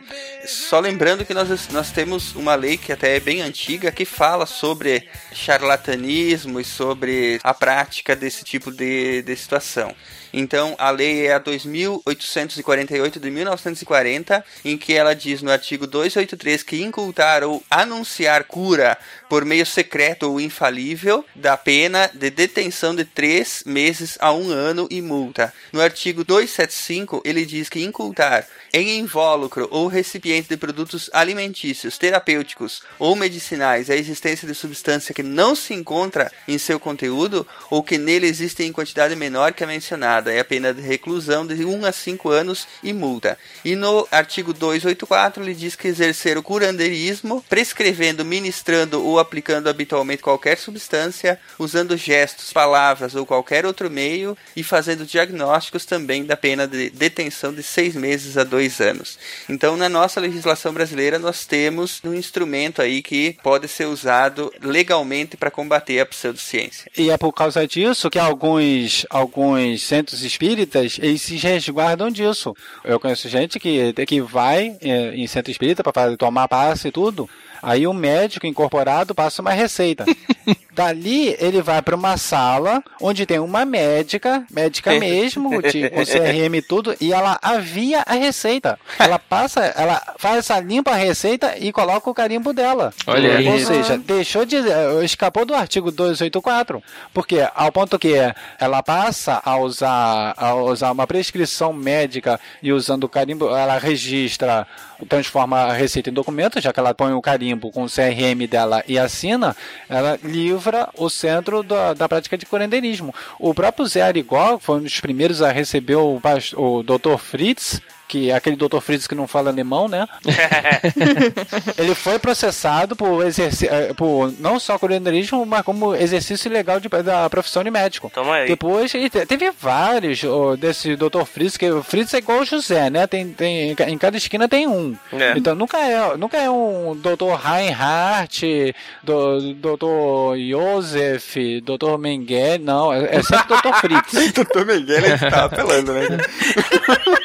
Tem um livro da psicografia de Hitler. Muito Nossa, bom. eu não sabia. Tem, é, é muito antigo. Bom, esse povo aí que nem tu falou, eles até se escapam. Agora, como é que tu me explica como é que a homeopatia escapa do, do 275? A homeopatia é especialidade médica. Ah, é? Reconhecida pelo Conselho Federal de Medicina. Mas não é proibido eh, vender medicamento que não tem nada do que eles dizem que tem no interior? Ah, eu esqueci. Eles dizem que não tem. Porque ela, ela alega que você tem um, tem um princípio ativo ali, só que está muito diluído. A, a, a legislação não determina a concentração do medicamento. Então, você, você coloca, sei lá, um, um micrograma de aspirina e dissolve em 50 mil litros d'água. Ainda é aspirina do ponto de, do ponto de vista legal. Do ponto de vista químico, nós, nós sentamos e rimos a beça, mas o, do ponto de vista legal ainda contém um princípio ativo. Não há legislação é, sobre isso. Você tem, por, por exemplo, algumas coisas tem, por exemplo, o azeite, um, um exemplo que está me ocorrendo, o azeite. Ele tem uma quantidade, ele tem que ter uma quantidade mínima de 2% do, do óleo de oliva. Então, botando os 2%, pronto, é azeite. Aí pode você pôr tem as determinações de azeite, azeite virgem, azeite extra virgem, que a Anvisa determina um percentual mínimo. Mas no caso do medicamento, não. Então, a, a homeopatia, ela passa, ela passa por isso mesmo, porque a astrologia também é considerada profissão no Brasil. É regulamentado. Eu vi uma notícia hoje falando sobre um astrólogo bíblico, né? Não sei se vocês já viram, ele fez uma previsão que o Lula vai morrer agora em 2014. Achei legal porque ele tá prevendo antes, né, de acontecer, que é uma coisa muito rara. É, né? Um exemplo legal que vocês que, que, que a gente podia eh, ressaltar aí é aquele cogumelo que é apresentado pelo aquele japonesinho na televisão. Cogumelo. Há muitos anos. Isso, eu não ia falar o nome, mas você já falou. Ele, ele era vendido antigamente como um, um cogumelo para curar o câncer, né? E agora ele não é mais vendido como um cogumelo para curar o câncer. Ele é apenas um cogumelo para ajudar na sua saúde. Pronto. É. Tem um médico italiano, um ex-médico italiano que prescreve bicarbonato de sódio, né, para as pessoas para curar o câncer. né? Ah, não fala isso não. Cada vez que eu leio isso, eu, eu, eu, eu- eu fico, eu que fico me sentindo com câncer. Esse cara, esse cara tinha que ser preso, velho. O cara passa mal. Eu fui, eu fui pesquisar sobre a história desse médico e ele perdeu a licença médica dele justamente porque ele matou uma mulher lá no- na, na Itália. Ele matou uma mulher lá porque ele prescreveu, ele, ele injetou uma quantidade um pouco alta de bicarbonato de sódio no, no- no- na corrente sanguínea dela, ela não aguentou e morreu. É, Mas é isso que eu daí- tô falando. Os caras tinham que ser presos. Há, há- há pouco tempo, acho que foi no mês passado, um grande lote de remédio homeopático foi apreendido porque tinha remédio. Tinha alta. Tinha, Ali, olha É só. tinha, isso, alta, cara. tinha alta concentração de princípio ativo. Não tava diluído o suficiente. Ah, É. Tem até o, o- caso, o, o, caso do. O cara. Aí tem os, os malucos tentam se suicidar, tomando, tomando esses medicamentos malucos aí. No caso, se eles fossem pra loja no, no desafio 1023, os caras iam morrer. Cara, o que me deixa, o que sinceramente me deixa revoltado, isso, tipo, me, realmente me tira do sério, é que isso é amplamente, essas maluquices, essas loucuras são altamente divulgadas em tudo quanto é programa de massa, né? Um, um da vida, um, um, um programa de, de altíssima Tu audiência. sabe que tu não pode falar os nomes, né? Ah, ah, o É. setor jurídico aqui acabou de falar que, que não pode falar os nomes. Então, você tem pro- programas de, de incrível audiência, de, que é acessado por milhões de pessoas, te- divulgam é, essas loucuras de água de chuchu, é, chá de bicarbonato, como se, se vendesse. E as pessoas que já têm uma, um problema, porque ninguém fica feliz tendo uma doença, eh, seja lá qual for, before ela vai sempre buscar a cura, seja de um resfriado, ou seja da pior doença possível, seja um câncer, uma AIDS. É, A pessoa está tão desesperada que vai, que vai largar um tratamento convencional e passa a, a fazer uso dessa pouca vergonha. Não há outra palavra para se dizer isso. É, uma, isso é simplesmente é, seria crime contra a saúde pública. Isso que é, É perigoso, né? E não, ninguém faz nada. Verdade. E, e a pessoa acaba deixando de fazer o tratamento convencional muitas vezes para poder se tratar dessas coisas. a, a mídia, na ânsia de ter mais audiência por causa dos seus patrocinadores, acabam, acabam enveredando por, por uma disseminação de, de total falta de respeito pela saúde das pessoas. Uma coisa é você publicar uma coluna de astrologia, que eh, você tem uma coluna de astrologia todos os dias, e nenhuma eh, sobre, sobre avanços da medicina.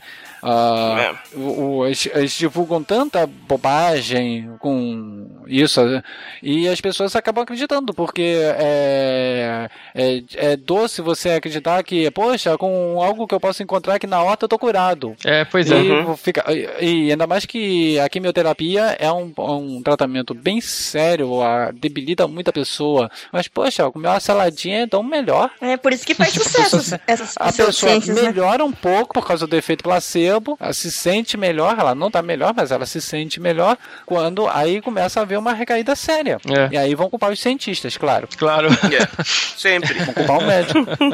Ligue já! Isto pode mudar a sua vida. Mas bem, vamos adiante. O setor de, de vai da merda aqui me falou que eu não posso chamar nenhum desses profissionais de charlatões. Então nós vamos só falar das. é, psi- Mau caráter pode? Eu sei, acho que também não pode. então nós vamos falar o que que, o que que tem de pseudociência por aí e algumas coisas que são ditas e desditas sobre elas. Imagino que a tesoura da edição vai comer, vai comer solta aí. Eu- Nunca se viu tanto bip por metro quadrado na podosfera brasileira.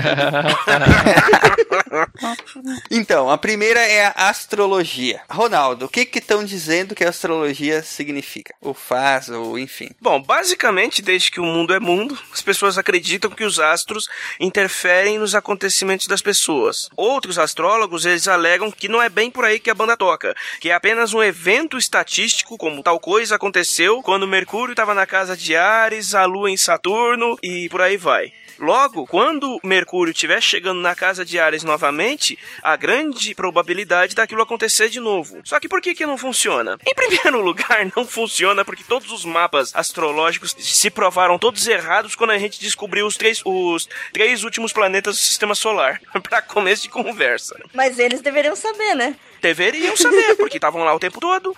A, a gente descobriu o Netuno em 23 de setembro de 1846 por causa de irregularidades que foram detectadas na órbita de Urano. Plutão, então, a gente só achou em 1930, por causa do mesmo problema, irregularidades nas, nas órbitas desses dois últimos planetas. Pura matemática. Só que eles estavam lá. Como é que os astrólogos não previram que esses planetas estavam lá? Deveriam saber. Ou seja, a partir do momento que se descobriram os três últimos planetas, todos os dois mil anos anteriores de ou mais de tratados e estudos astrológicos se mostrou uma bela de uma furada. O interessante é que, como uma das provas que a astrologia, a astrologia ou qualquer outra pseudociência sempre ganhará mais destaque e dará mais dinheiro do que ciência, que Kepler ganhava mais dinheiro com astrologia do que com a sua pesquisa científica. Verdade. É, é assim desde muito tempo, né? Não Desde é o tempo de Ptolomeu. Há o caso do, de Montezuma, que quando, quando, tava- quando os espanhóis estavam invadindo lá, ele mandou matar todos os astrólogos porque não tinham previsto aquilo. Mas nesse caso, nesse caso a gente tem que dar razão pra ele, né? Pois é, pod- poderiam, fazer, poderiam ter esse, esse hábito ainda hoje. É, para finalizar, eu acho que a, a máscara toda da, da astrologia ela cai quando você simplesmente faz aquele teste é, trazendo de novo, né, a, a citação do Sagan. E você pega os jornais e você lê os, os é, não precisa nem comparar um com o outro. A partir do momento que você tem a percepção de olhar aquilo e perceber que tudo que está escrito ali é, é genérico demais para falar qualquer coisa que preste, entendeu? É tão genérico que pode se aplicar a qualquer pessoa de qualquer signo, nascida em qualquer data. Você já percebe que a astrologia é uma parte de uma falácia e que não tem nada de, de científico nisso, né? Ó, os astros estão conspirando contra o microfone do seu mar. Foi, os astrólogos não previram. É isso aí, minha gente. Vocês estavam esperando o DVD do Pai Cláudio do Diabo, né? Com as bruxarias, com as feitiçarias. É isso aí, gente. E chegou a hora agora, tá? Agora é Pai Cláudio do Diabo, o mestre das bruxarias, que vai ensinar vocês como vocês trazerem o amor de vocês de volta, tá? Trazer aquela paixão que foi-se embora. Nós vamos buscar de volta em nome de Dona Maria Mulambo. E aqui vai uma simpatia para vocês que não é uma simpatia, é uma bruxaria mesmo, tá? Isso não existe.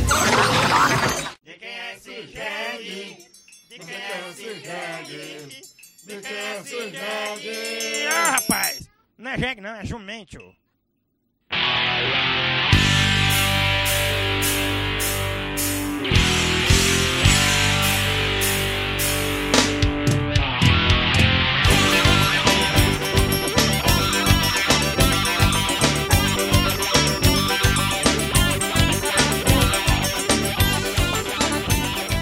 Dentro do campo da, da medicina alternativa, a gente tem o efeito placebo. que, Na verdade, ele funciona assim: ele é utilizado apenas para a pessoa acreditar que ela está sendo tratada e até certo ponto há uma melhora válida. Por quê? Porque a partir do momento que a pessoa se convence de que tem, de que ela está se tratando com alguma coisa, que ela está em teoria tomando algum remédio, ela tem ela tem uma melhora no quadro dela, o que, mesmo que seja por, por uma volta de ânimo, o que ajuda a, a pessoa a melhorar como um todo. Só que, claro, tem limites do que essa melhora pode, pode chegar. O efeito psicológico, por exemplo, não vai curar um câncer, não vai curar um. não vai sumir com o vírus do HIV, não vai crescer, não vai regenerar um braço de- no, no lugar, esse tipo de coisa.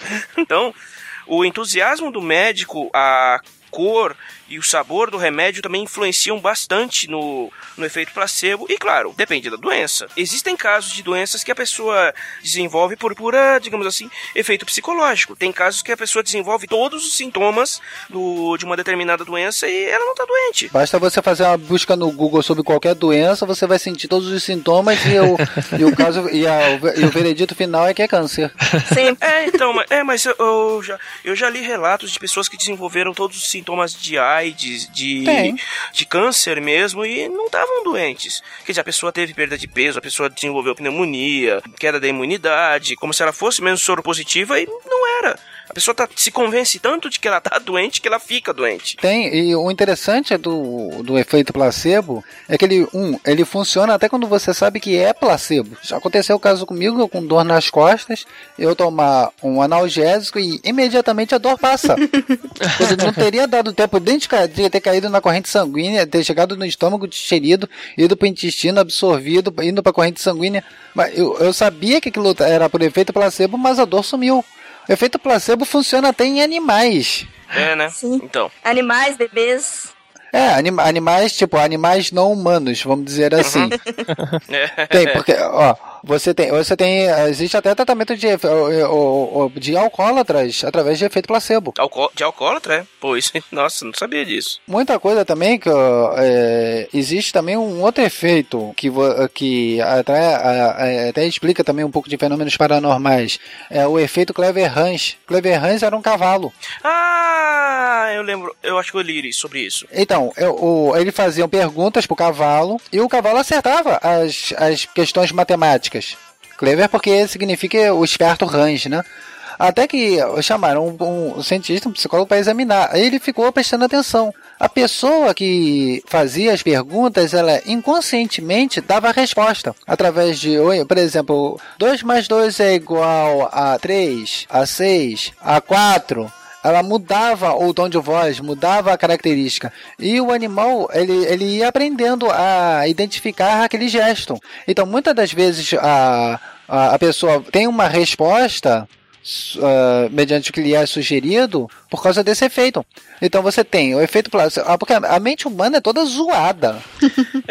O- o, o verdade. cérebro é uma grande gambiarra, é uma grande gambiarra evolutiva, é, é tudo zoado. Até hoje não se sabe por que, que o efeito placebo funciona. Sabe-se que funciona, já foi dete- detectado, já foi testado, verificaram, só que ainda não entenderam a, a pergunta-chave. Por, Por quê? quê? Até agora ainda não determinaram isso. É o efeito da mente sobre o corpo, é. É, mas por que, que ela dispara esse- essa reação em primeiro lugar, né? Ah, é, é, deveria de ter algum sinal químico que o cérebro manda produzir na- no- no- na- nas glândulas, mas ainda não, não identificaram como é.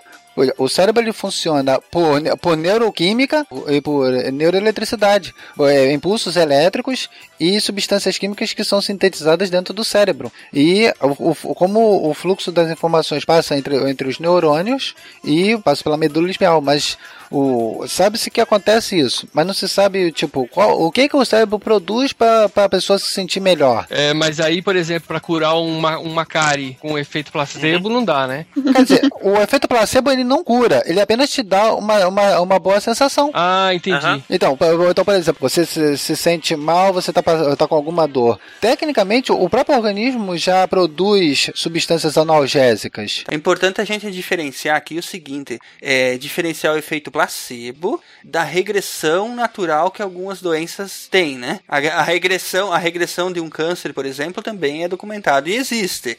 Que é diferente do efeito placebo. Ah, sim, sim, mas aí é por causa da, da, da, da, da, da bioquímica inerente à célula cancerosa. Certo? Estou usando esse exemplo, mas existem outros, entendeu? É, é diferente de uma doença regredia e do efeito placebo. Como eu disse, ele te dá a sensação de bem-estar, mas ele não regride a doença. Na parte do, de homeopatia do, que o Richard Dawkins examina, ele entrevistando o, o médico do que seria o equivalente ao, ao Conselho Federal de, de Medicina de lá da Inglaterra, que ele diz o seguinte, que o tempo médio de atendimento de um médico normal, que o pessoal chama de alopata, mas é a medicina normal, né, que presta, medicina que presta.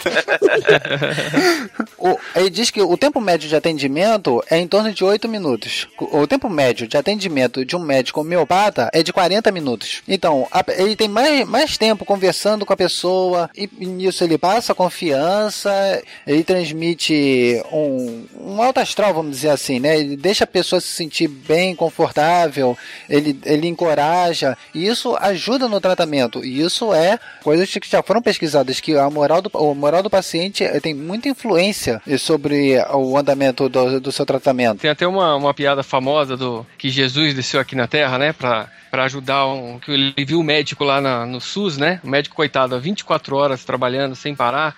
Aí Jesus ficou com dó e desceu lá pra ajudar ele. Aí o primeiro que o primeiro paciente que Jesus foi atender era um cara numa cadeira de rodas. Aí Jesus olhou bem no fundo do olho assim do, do, do paciente e falou assim: "Levanta e anda". O paciente levantou, bateu a poeira do corpo assim, levantou e saiu andando. Aí o outro paciente que tava lá fora na fila falou assim: "E aí, como é que é esse novo médico? É bom?" Ele falou assim: "A mesma coisa que os outros, nem examina a gente".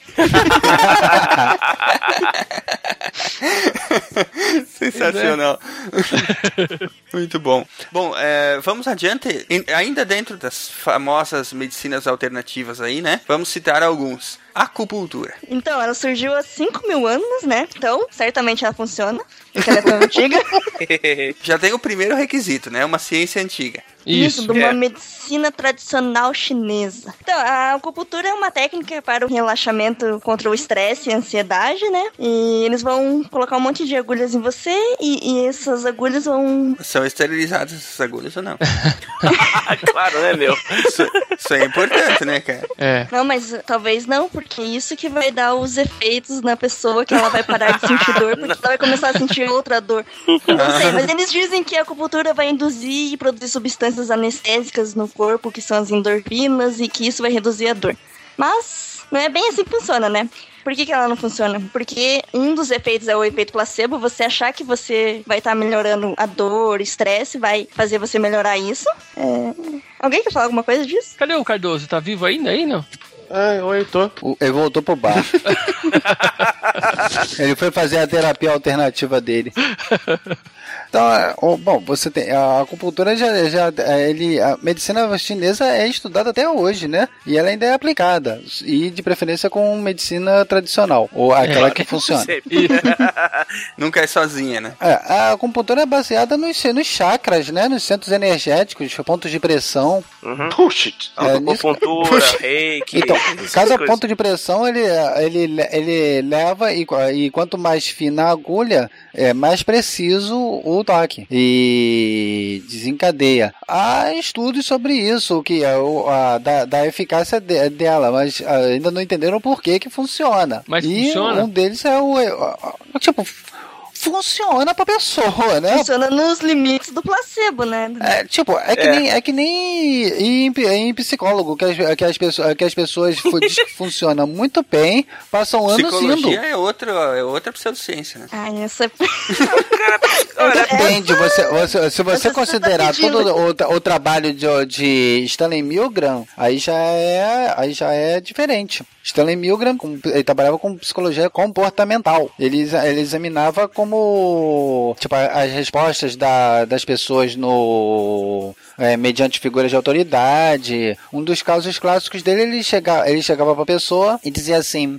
Posso ficar com esse seu lugar? E a pessoa levantava, deixava ele sentar. Não, não havia nenhum motivo para isso. Mas a pessoa levantava e deixava. Aí ele falava disso, e isso tinha um, um, um revés, que ele falava que ele se sentia inibido quando ele fazia isso. Porque ele se sentia que que estava é, se aproveitando da, da, da, da suscetibilidade da pessoa. Aí ele levanta ah, as questões morais, como o, o, o teste que ele faz, que ele coloca uma pessoa em outro quarto e manda o outro ficar dando choque, que não existia. E o ator É ficava fingindo que estava tomando choque.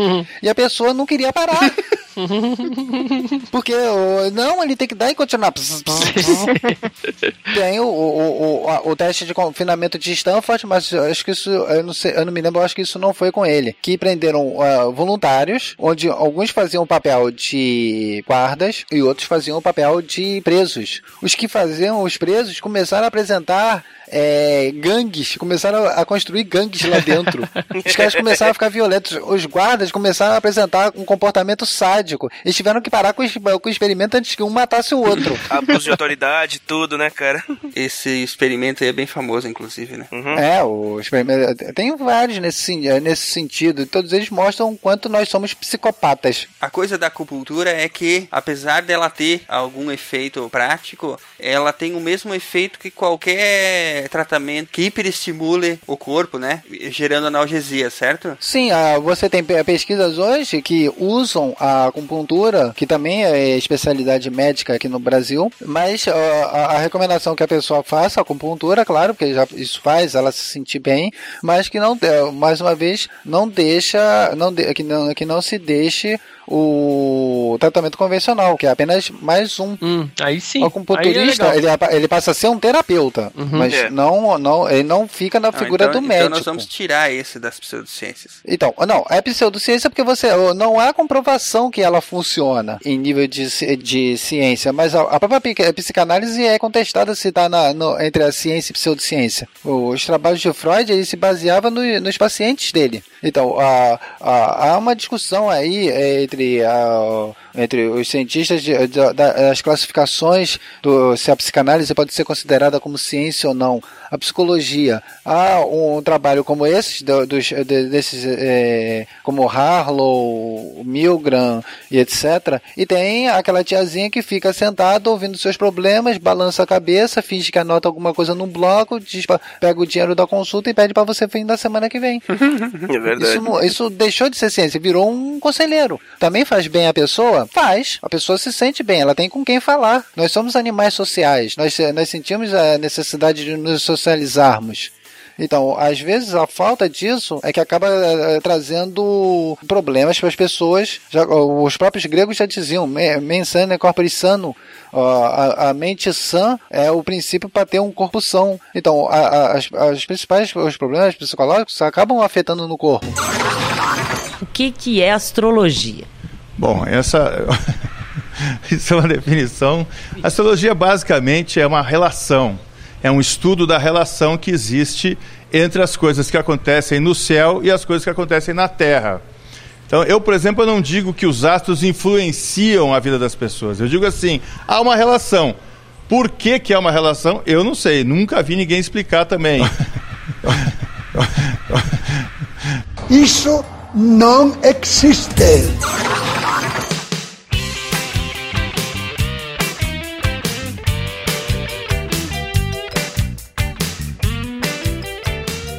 Ótimo, vamos adiante? Vamos. Agora vem o preferido do Cardoso, homeopatia. Os que defendem a homeopatia dizem que a doença ela não deve ser tratada expulsando o material ofensivo que causa ela. Só Jesus expulsa o demônio das pessoas. É verdade. De- A doença deve ser tratada, no caso, com a força vital para ela restaurar a harmonia e o equilíbrio do organismo. Qualquer semelhança com, com o Dragon Ball Z não é mera coincidência. Ou seja, é, o sistema de cura natural da pessoa ele deveria ser estimulado a estabelecer uma reação de restauração da saúde pelas suas próprias forças. Como que eles fazem isso? Claro, a homeopatia só trata de algumas doenças específicas, mas também qualquer desequilíbrio que, que venha a acontecer na natureza individual de cada um. O tratamento que eles fazem, dizendo que você teria que estimular a energia do corpo a expulsar aquela doença e não atacar a doença em si, você trata ela com uma diluição da mesma substância que produz o sintoma de uma pessoa saudável. Então você dá um remédio, en- entre muitas aspas, com uma parte para lá de diluída em água, álcool ou qualquer outro composto que a pessoa venha consumir para que o tratamento venha a dar resultado. Só que Quanto não mais é bem diluído- assim que a coisa funciona. É, quanto mais diluídos, melhor mais seria diluído, a melhor. resposta, no caso. É, isso não faz sentido. Uma ideia pra você, só pra gente ter uma ideia assim de quanto seria essa diluição, seria, por exemplo, você pegar um copo com água, pingar lá uma gotinha de um princípio ativo, ir lá no mar e jogar esse copo d'água lá no mar. Pronto, essa é a diluição que vai ter do seu, do seu princípio ativo. Você tem que chacoalhar bastante. Ah, eu esqueci de chacoalhar. Puxa, não vai dar certo. É. É verdade. Por isso que não Você não homogeneizou. Isso Ah, desculpa, você acabou gente, de destruir puxa. toda a química inerente porque você não homogeneizou. Você não aprendeu nada na faculdade de química, não? Na faculdade de, de homeopatia, desculpa, De homeopatia. gente, foi mal.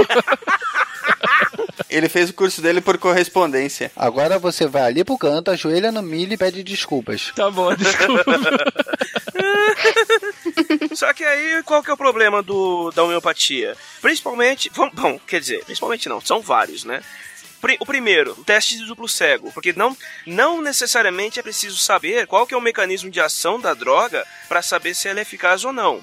Um teste do, com um teste duplo cego e com o tratamento do grupo com remédio homeopático e um outro com placebo, não teve uma diferença na- detectada na melhora dos pacientes. O, o resultado foi similar. O- só outro, outra coisa, diversos estudos eles relatam que a homeopatia tem mesmo efeito do placebo, que a, que a pessoa melhora apenas por saber que está sendo tratada.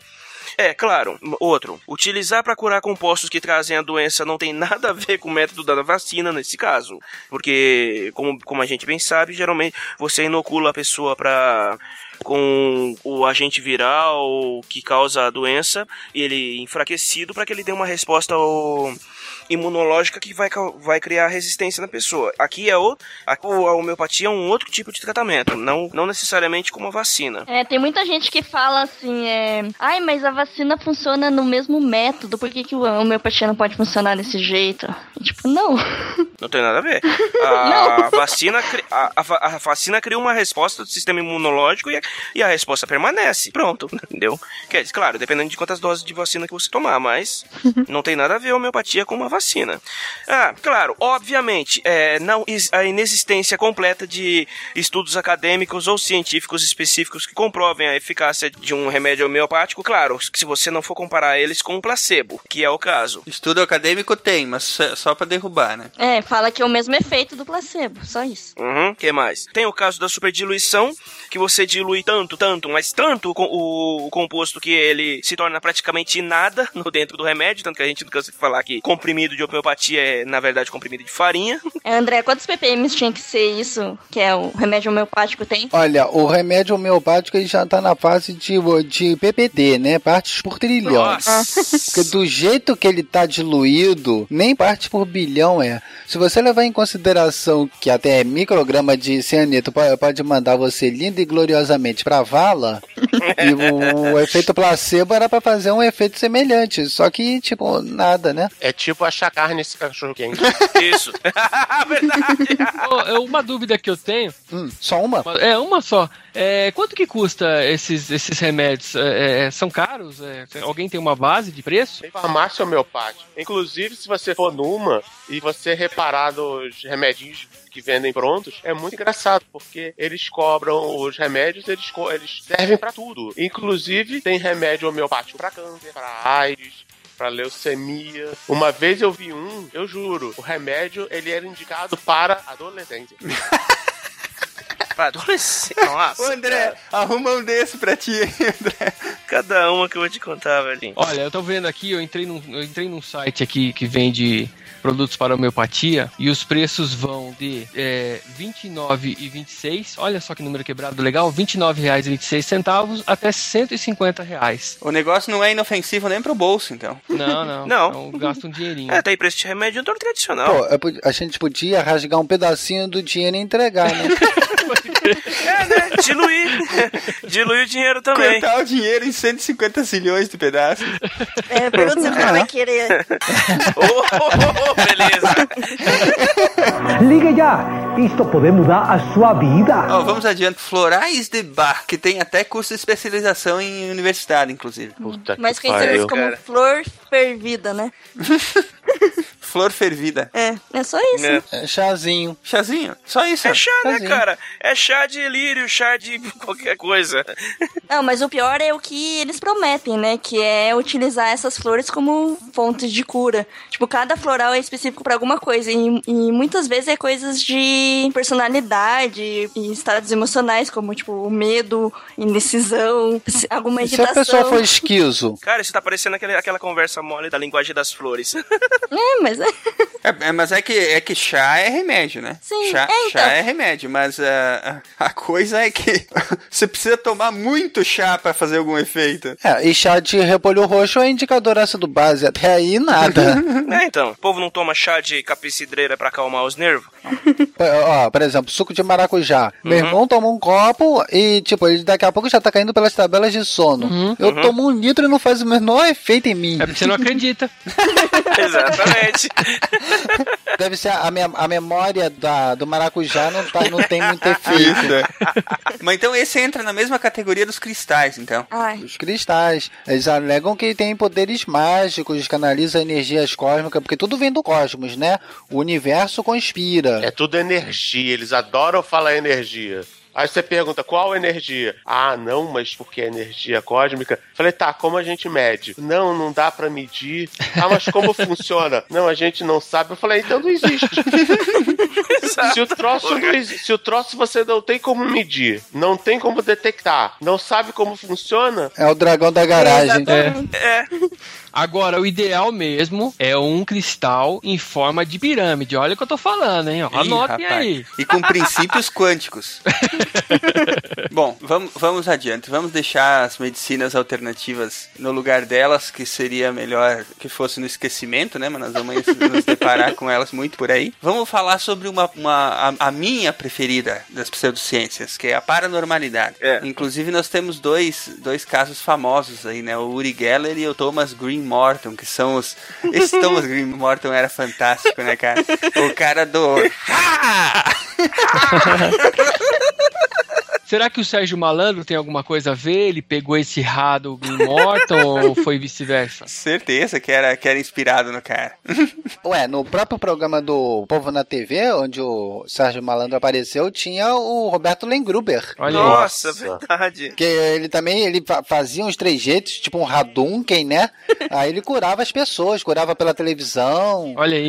Depois ele, é, depois ele foi processado. é um detalhe, apenas um detalhe. Bom, né, não precisa nem ir muito, muito adiante, basta dizer que praticamente, praticamente, todos eu acho que apareceram na mídia e, du- e duraram algum, al- tiveram seus 15 minutos de fama, foram desmascarados como charlatões. Né? É, verdade. O Uri Geller ficou famoso mundialmente, né? Por causa daquela aquela parada das que ele vivia entortando talheres. Não encontrou nenhuma criança careca pra olhar pra ele e dizer assim: não existe colher.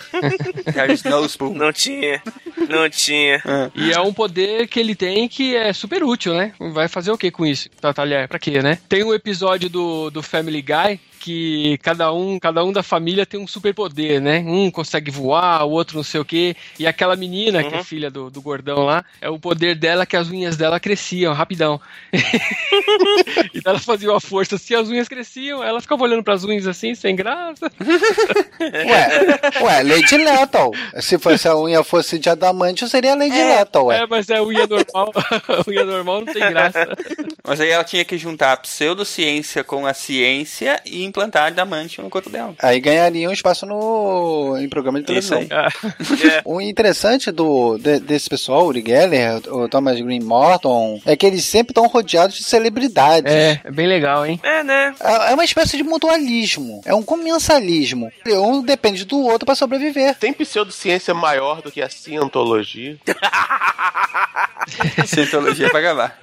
Cientologia, cara. O, o Hubert não, não, não devia estar nos seus melhores épocas. Ele devia estar muito chapadão. Acho que ele foi tomar um chá de santo daime. aí, tipo, vou criar uma, vou criar uma parada dessa pra mim também. Aí criou a ci- cientologia. Ele falou: vou tentar criar uma, um- criar uma religião tão absurdamente idiota que ninguém vai conseguir acreditar. Não conseguiu. E não conseguiu, exatamente. E falhou miseravelmente, né? Ué, tem gente que acredita em cobras falantes. Pois é. Quando você acredita em cobras falantes e prato de farofa mágico, as pessoas são capazes de acreditar em qualquer coisa. Mas aí é que tá, mágica tudo bem. Mágica tá liberado. O problema da cientologia é que ela se vende como ciência. É. Esse que é o grande problema dela. Ué, e criacionismo não é a mesma coisa? É, também. Se vende como ciência. Não, aí é o, o- aí é o design inteligente. É, ficou tão na cara o criacionismo que criaram o design, o design inteligente. E eles são tão caras de pau que eles falam: não, não é Deus, é alguém. Vai quem? Ah, não sei. É o projetista, é o projetista inteligente. Qual projetista? é, é o, é o monstro espaguete voador. Na realidade é assim, a homeopatia, eh, os medicamentos homeopáticos, eles, eles são, eles sofrem um processo de, de diluição né, e agitação do frasco, onde retira-se toda a matéria, né, toda a substância material do medicamento. Porém, fica uma informação dentro daquele líquido, da- dentro daquele que- líquido que é preparado. Ou seja, não é só água, é uma água com uma determinada informação que, que, que causa uma mobilização do organismo no sentido de aumentar sua resistência e combater o, a enfermidade, o mal, a doença que, que, que, que se apresenta. Isso não existe.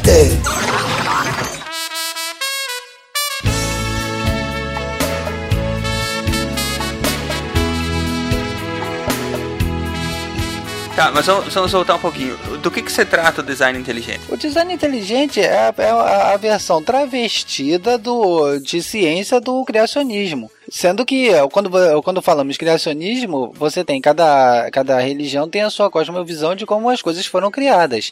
Desde do, dos mitos hindus, que eu acho até o mais legal o hindu, né? Que você tem uma grande tartaruga sobre o nada, que tem os, os elefantes em cima que suportam um mundo de um mundo discoide. Tipo, é muito legal isso. É bem legal, mas o cara devia estar muito chapado, né, cara? Analise, analise. O cara criar isso é muito legal. Então, aí você vem, o criacionismo bíblico. Ah, pô, o mundo tava, o mundo tava vazio. Suspenso sobre o nada. Você parte do princípio que já existia um mundo. A, a Bíblia não diz que Deus criou o mundo. O mundo tava lá. Aí Deus chega e diz assim: vamos separar, vamos fazer a luz. Pá! Assim é fácil. Ah, O engraçado é que faz a luz antes de fazer o sol. E aí cria o homem e os animais duas vezes. Cria os luzeiros, o sol e a lua, porque a lua também tem luz própria. Ah, é. É verdade. Cria a planta antes da luz. A planta não fazia fotossíntese. Não, e o pior disso. Ela é que comia ele no McDonald's. O pior disso é que ele fez a luz antes de passar a fiação. Isso aí tá errado. Ou seja, é praticamente o pedreiro brasileiro, né? Exatamente. Muito bom esse projetista, hein? Ué, não dizem que Deus é brasileiro aí, ó, tá provado. Que nem agora, há pouco tempo, o pessoal lá da. O, o Han, né? O Ken Han, que espalhou que o, o Smithsonian, que tá, recebeu um dos mais completos fósseis de Tyrannosaurus Rex, que tava propagando a religião do naturalismo. Caraca, o cara tem, Sério, o cara tem que ser uma. Tem que ter sido uma, cri- uma criatura tão infeliz que nunca gostou de um, de um dinossauro. Qual criança não gosta de dinossauro? Realmente, É, o então. dinossauro é infalível pra criança. Se a criança não gostar de dinossauro, isso é inclusive um teste que os, que os assistentes sociais deviam fazer. Se a criança não gostar de dinossauro, ela tá sendo abusada em casa, cara. se, é, se bem que agora, com esses dinossauros revisionistas. Realmente, vai ficar mais difícil de impressionar as crianças com dinossauro. Mas nós devemos ter ainda uns 20 anos aí pra, pra usar a imagem, a imagem residual do dinossauro fodão. Vai depender do, vai depender do próximo Jurassic Park. E agora vem essas porcarias desses cientistas que ficam usando fatos pra, pra alterar a, a imagem dos dinossauros. Verdade. E- e- O cientista não adianta, não, não tem um que presta mesmo, E né? agora cara? vem Ah, dinossauro com fato, pena. fato a gente pode provar qualquer coisa com eles. Exato. Pena, cara. Eu quero, eu, quero, di- eu quero um dinossauro, eu quero um lagarto monstruoso, eu não quero uma galinha histérica gigante, porra.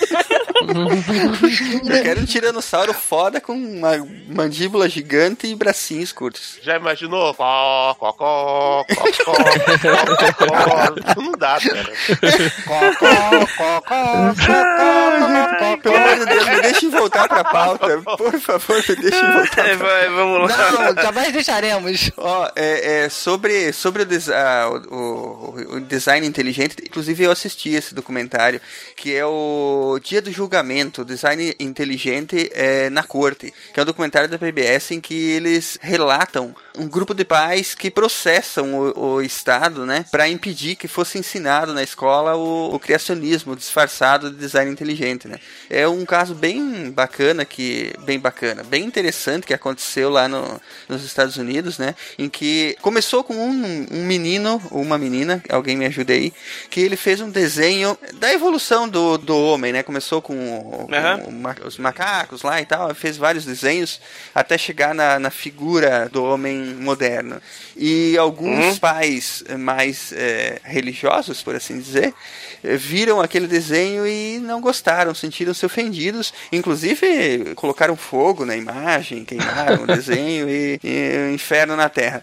E aí, o que aconteceu? Para tentar eh, mostrar o lado deles, eles exi- exigiram que a escola, que no caso as escolas né, daquele município, ensinassem a uma, uma visão contrária ao darwinismo. E eles, eles conseguiram que o Conselho Educacional passasse a integrar na grade daquele município o, o ensino do design inteligente, do criacionismo. né? E ah, um grupo de 11 11 pais não gostou nada dessa ideia, é, ainda bem que existe esse tipo de pessoa no mundo, né?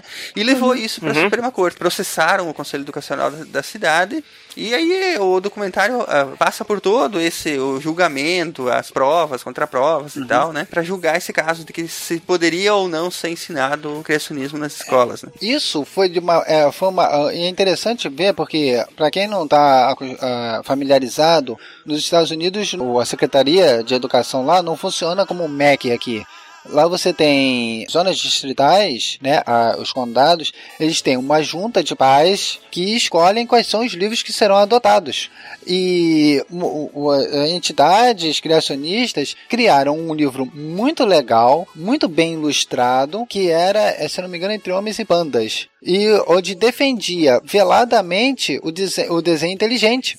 E as escolas começaram a receber em peso esses livros. E esses conselhos educacionais, que era o presidente não era professor, não tinha nada de magistério, ele era, tinha ligação com a editora desse livro, é, votaram para distribuir. Os pais, eh, quando começaram a ler o livro didático, viram aquele monte de absurdos. Aí, tipo, foram para a justiça. Aí veio, aí ch- chamaram o o BR, né? Que é um dos, um dos blá blá blá de termos de design inteligente. Só que o BR tem um detalhe, ele não nega a evolução. Para ele, a evolução das, a evolução modifica as espécies. Mas quem criou as espécies foi o, o Deus, ou desculpe, o, o desenho, o desenho, o desenhista inteligente. Que aí depois de criado há o processo evolutivo, que não muda a espécie, só fica dentro daquilo que eles chamam de microevolução, não existe macroevolução. Aí o que que aconteceu? Eles, cha- chamaram o gente da pesada, como o, o Dr. Kenneth Miller, que é biólogo evolutivo. E com detalhe, eles tanto eh, o Kenneth Miller ele é cristão católico devoto, ele é católico praticante.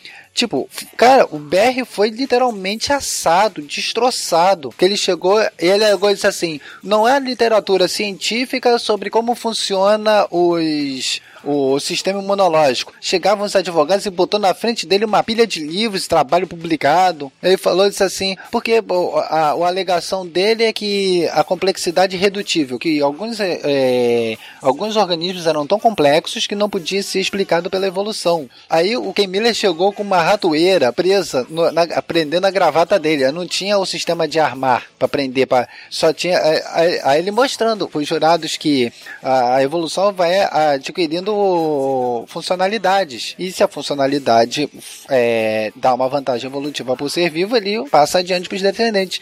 Ele mostrou que você pode construir uma ratoeira com coisas simples e vai evoluindo ao, ao- ao longo do tempo e ela se torna outra coisa. Tipo, foi um massacre. Até que aí votou-se, votou-se é, pela- pelo não uso, o julgamento foi para não uso. E já teve muitos casos no, no, no círculo lá do que eles chamam de Bible Belt, né? O círculo da Bíblia. Ah, você não pode ensinar evolução, é proibido. Biólogos, as pessoas para discutir evolução, coisa assim, eles têm que se reunir em segredo. Eles são extremamente, são pessoas são perseguidos. Aí criaram aquele pseudo documentário chamado Expelled, né? Os expulsos, alegando que, que eles, eles são pobres coitados, expulsos do ramo acadêmico porque os cientistas malvados não deixam ele mostrar o outro lado. É, nunca viu. Verdade. Bom, indo adiante, eu acho que para nós finalizarmos, nós vamos falar sobre outro que é o Bam Bam Bam e dos preferidos aí, misticismo quântico. Esse é da boa, Ah, hein? esse sim, hein? Ah. Pô, é quântico, cara. Quântico é bom, quântico é da lata. Ah, sério, se é quântico, já, já, já tem 90% de chance de funcionar. É. Ou não. É. Não mesmo. Vai depender se você olhar pra ele ou não.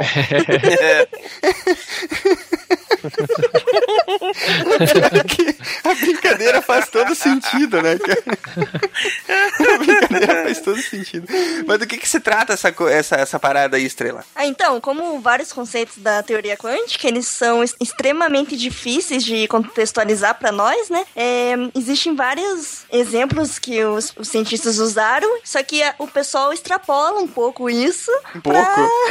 Um pouco? É, né? Fala um pouco. Tá sendo gentil pra caramba. Samba do crioulo doido com, com a- o jargão quântico. Quântico é o bacon do misticismo. Tudo fica melhor com quântico. Ai, Jesus. Aonde? Na torrada.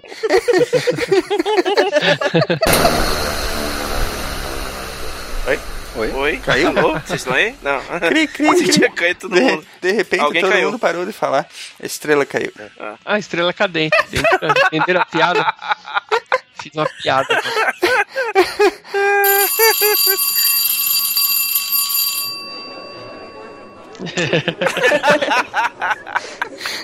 Ai, caramba. Cara, quem tem um artigo, eh, quem tem um artigo muito bom sobre isso era o Whitson Porto Reis, que tinha o. Acho que foi, um dos primeiros a terem um blog É. de ceticismo e pensamento crítico, que era o Dragão da Garagem. Olha, ele fez uma série, acho que foram quatro, quatro postagens grandes, de, eh, deslindando cada minuto do filme.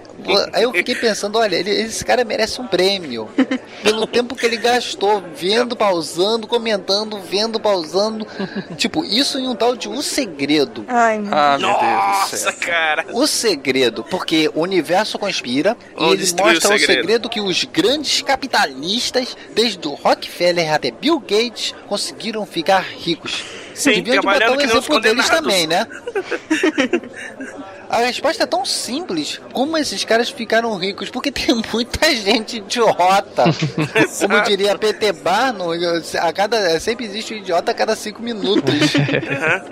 Cara, é, é incrível. Não, e os caras também falam. A gente fazem um monte de citação de gente que nunca falou aquilo. É. Mas, tipo, você foi pra internet. E, como diria Abraham Lincoln, citar na internet é verdade. Ué, não foi a, não foi a Clarice Lispector que falou essa? A- a Clarice Feliz- Ou o Luiz Fernando Veríssimo. É, mas, foi. mas, se, mas se for de modo ríspido, foi o Jabu. Ah, foi. Boa.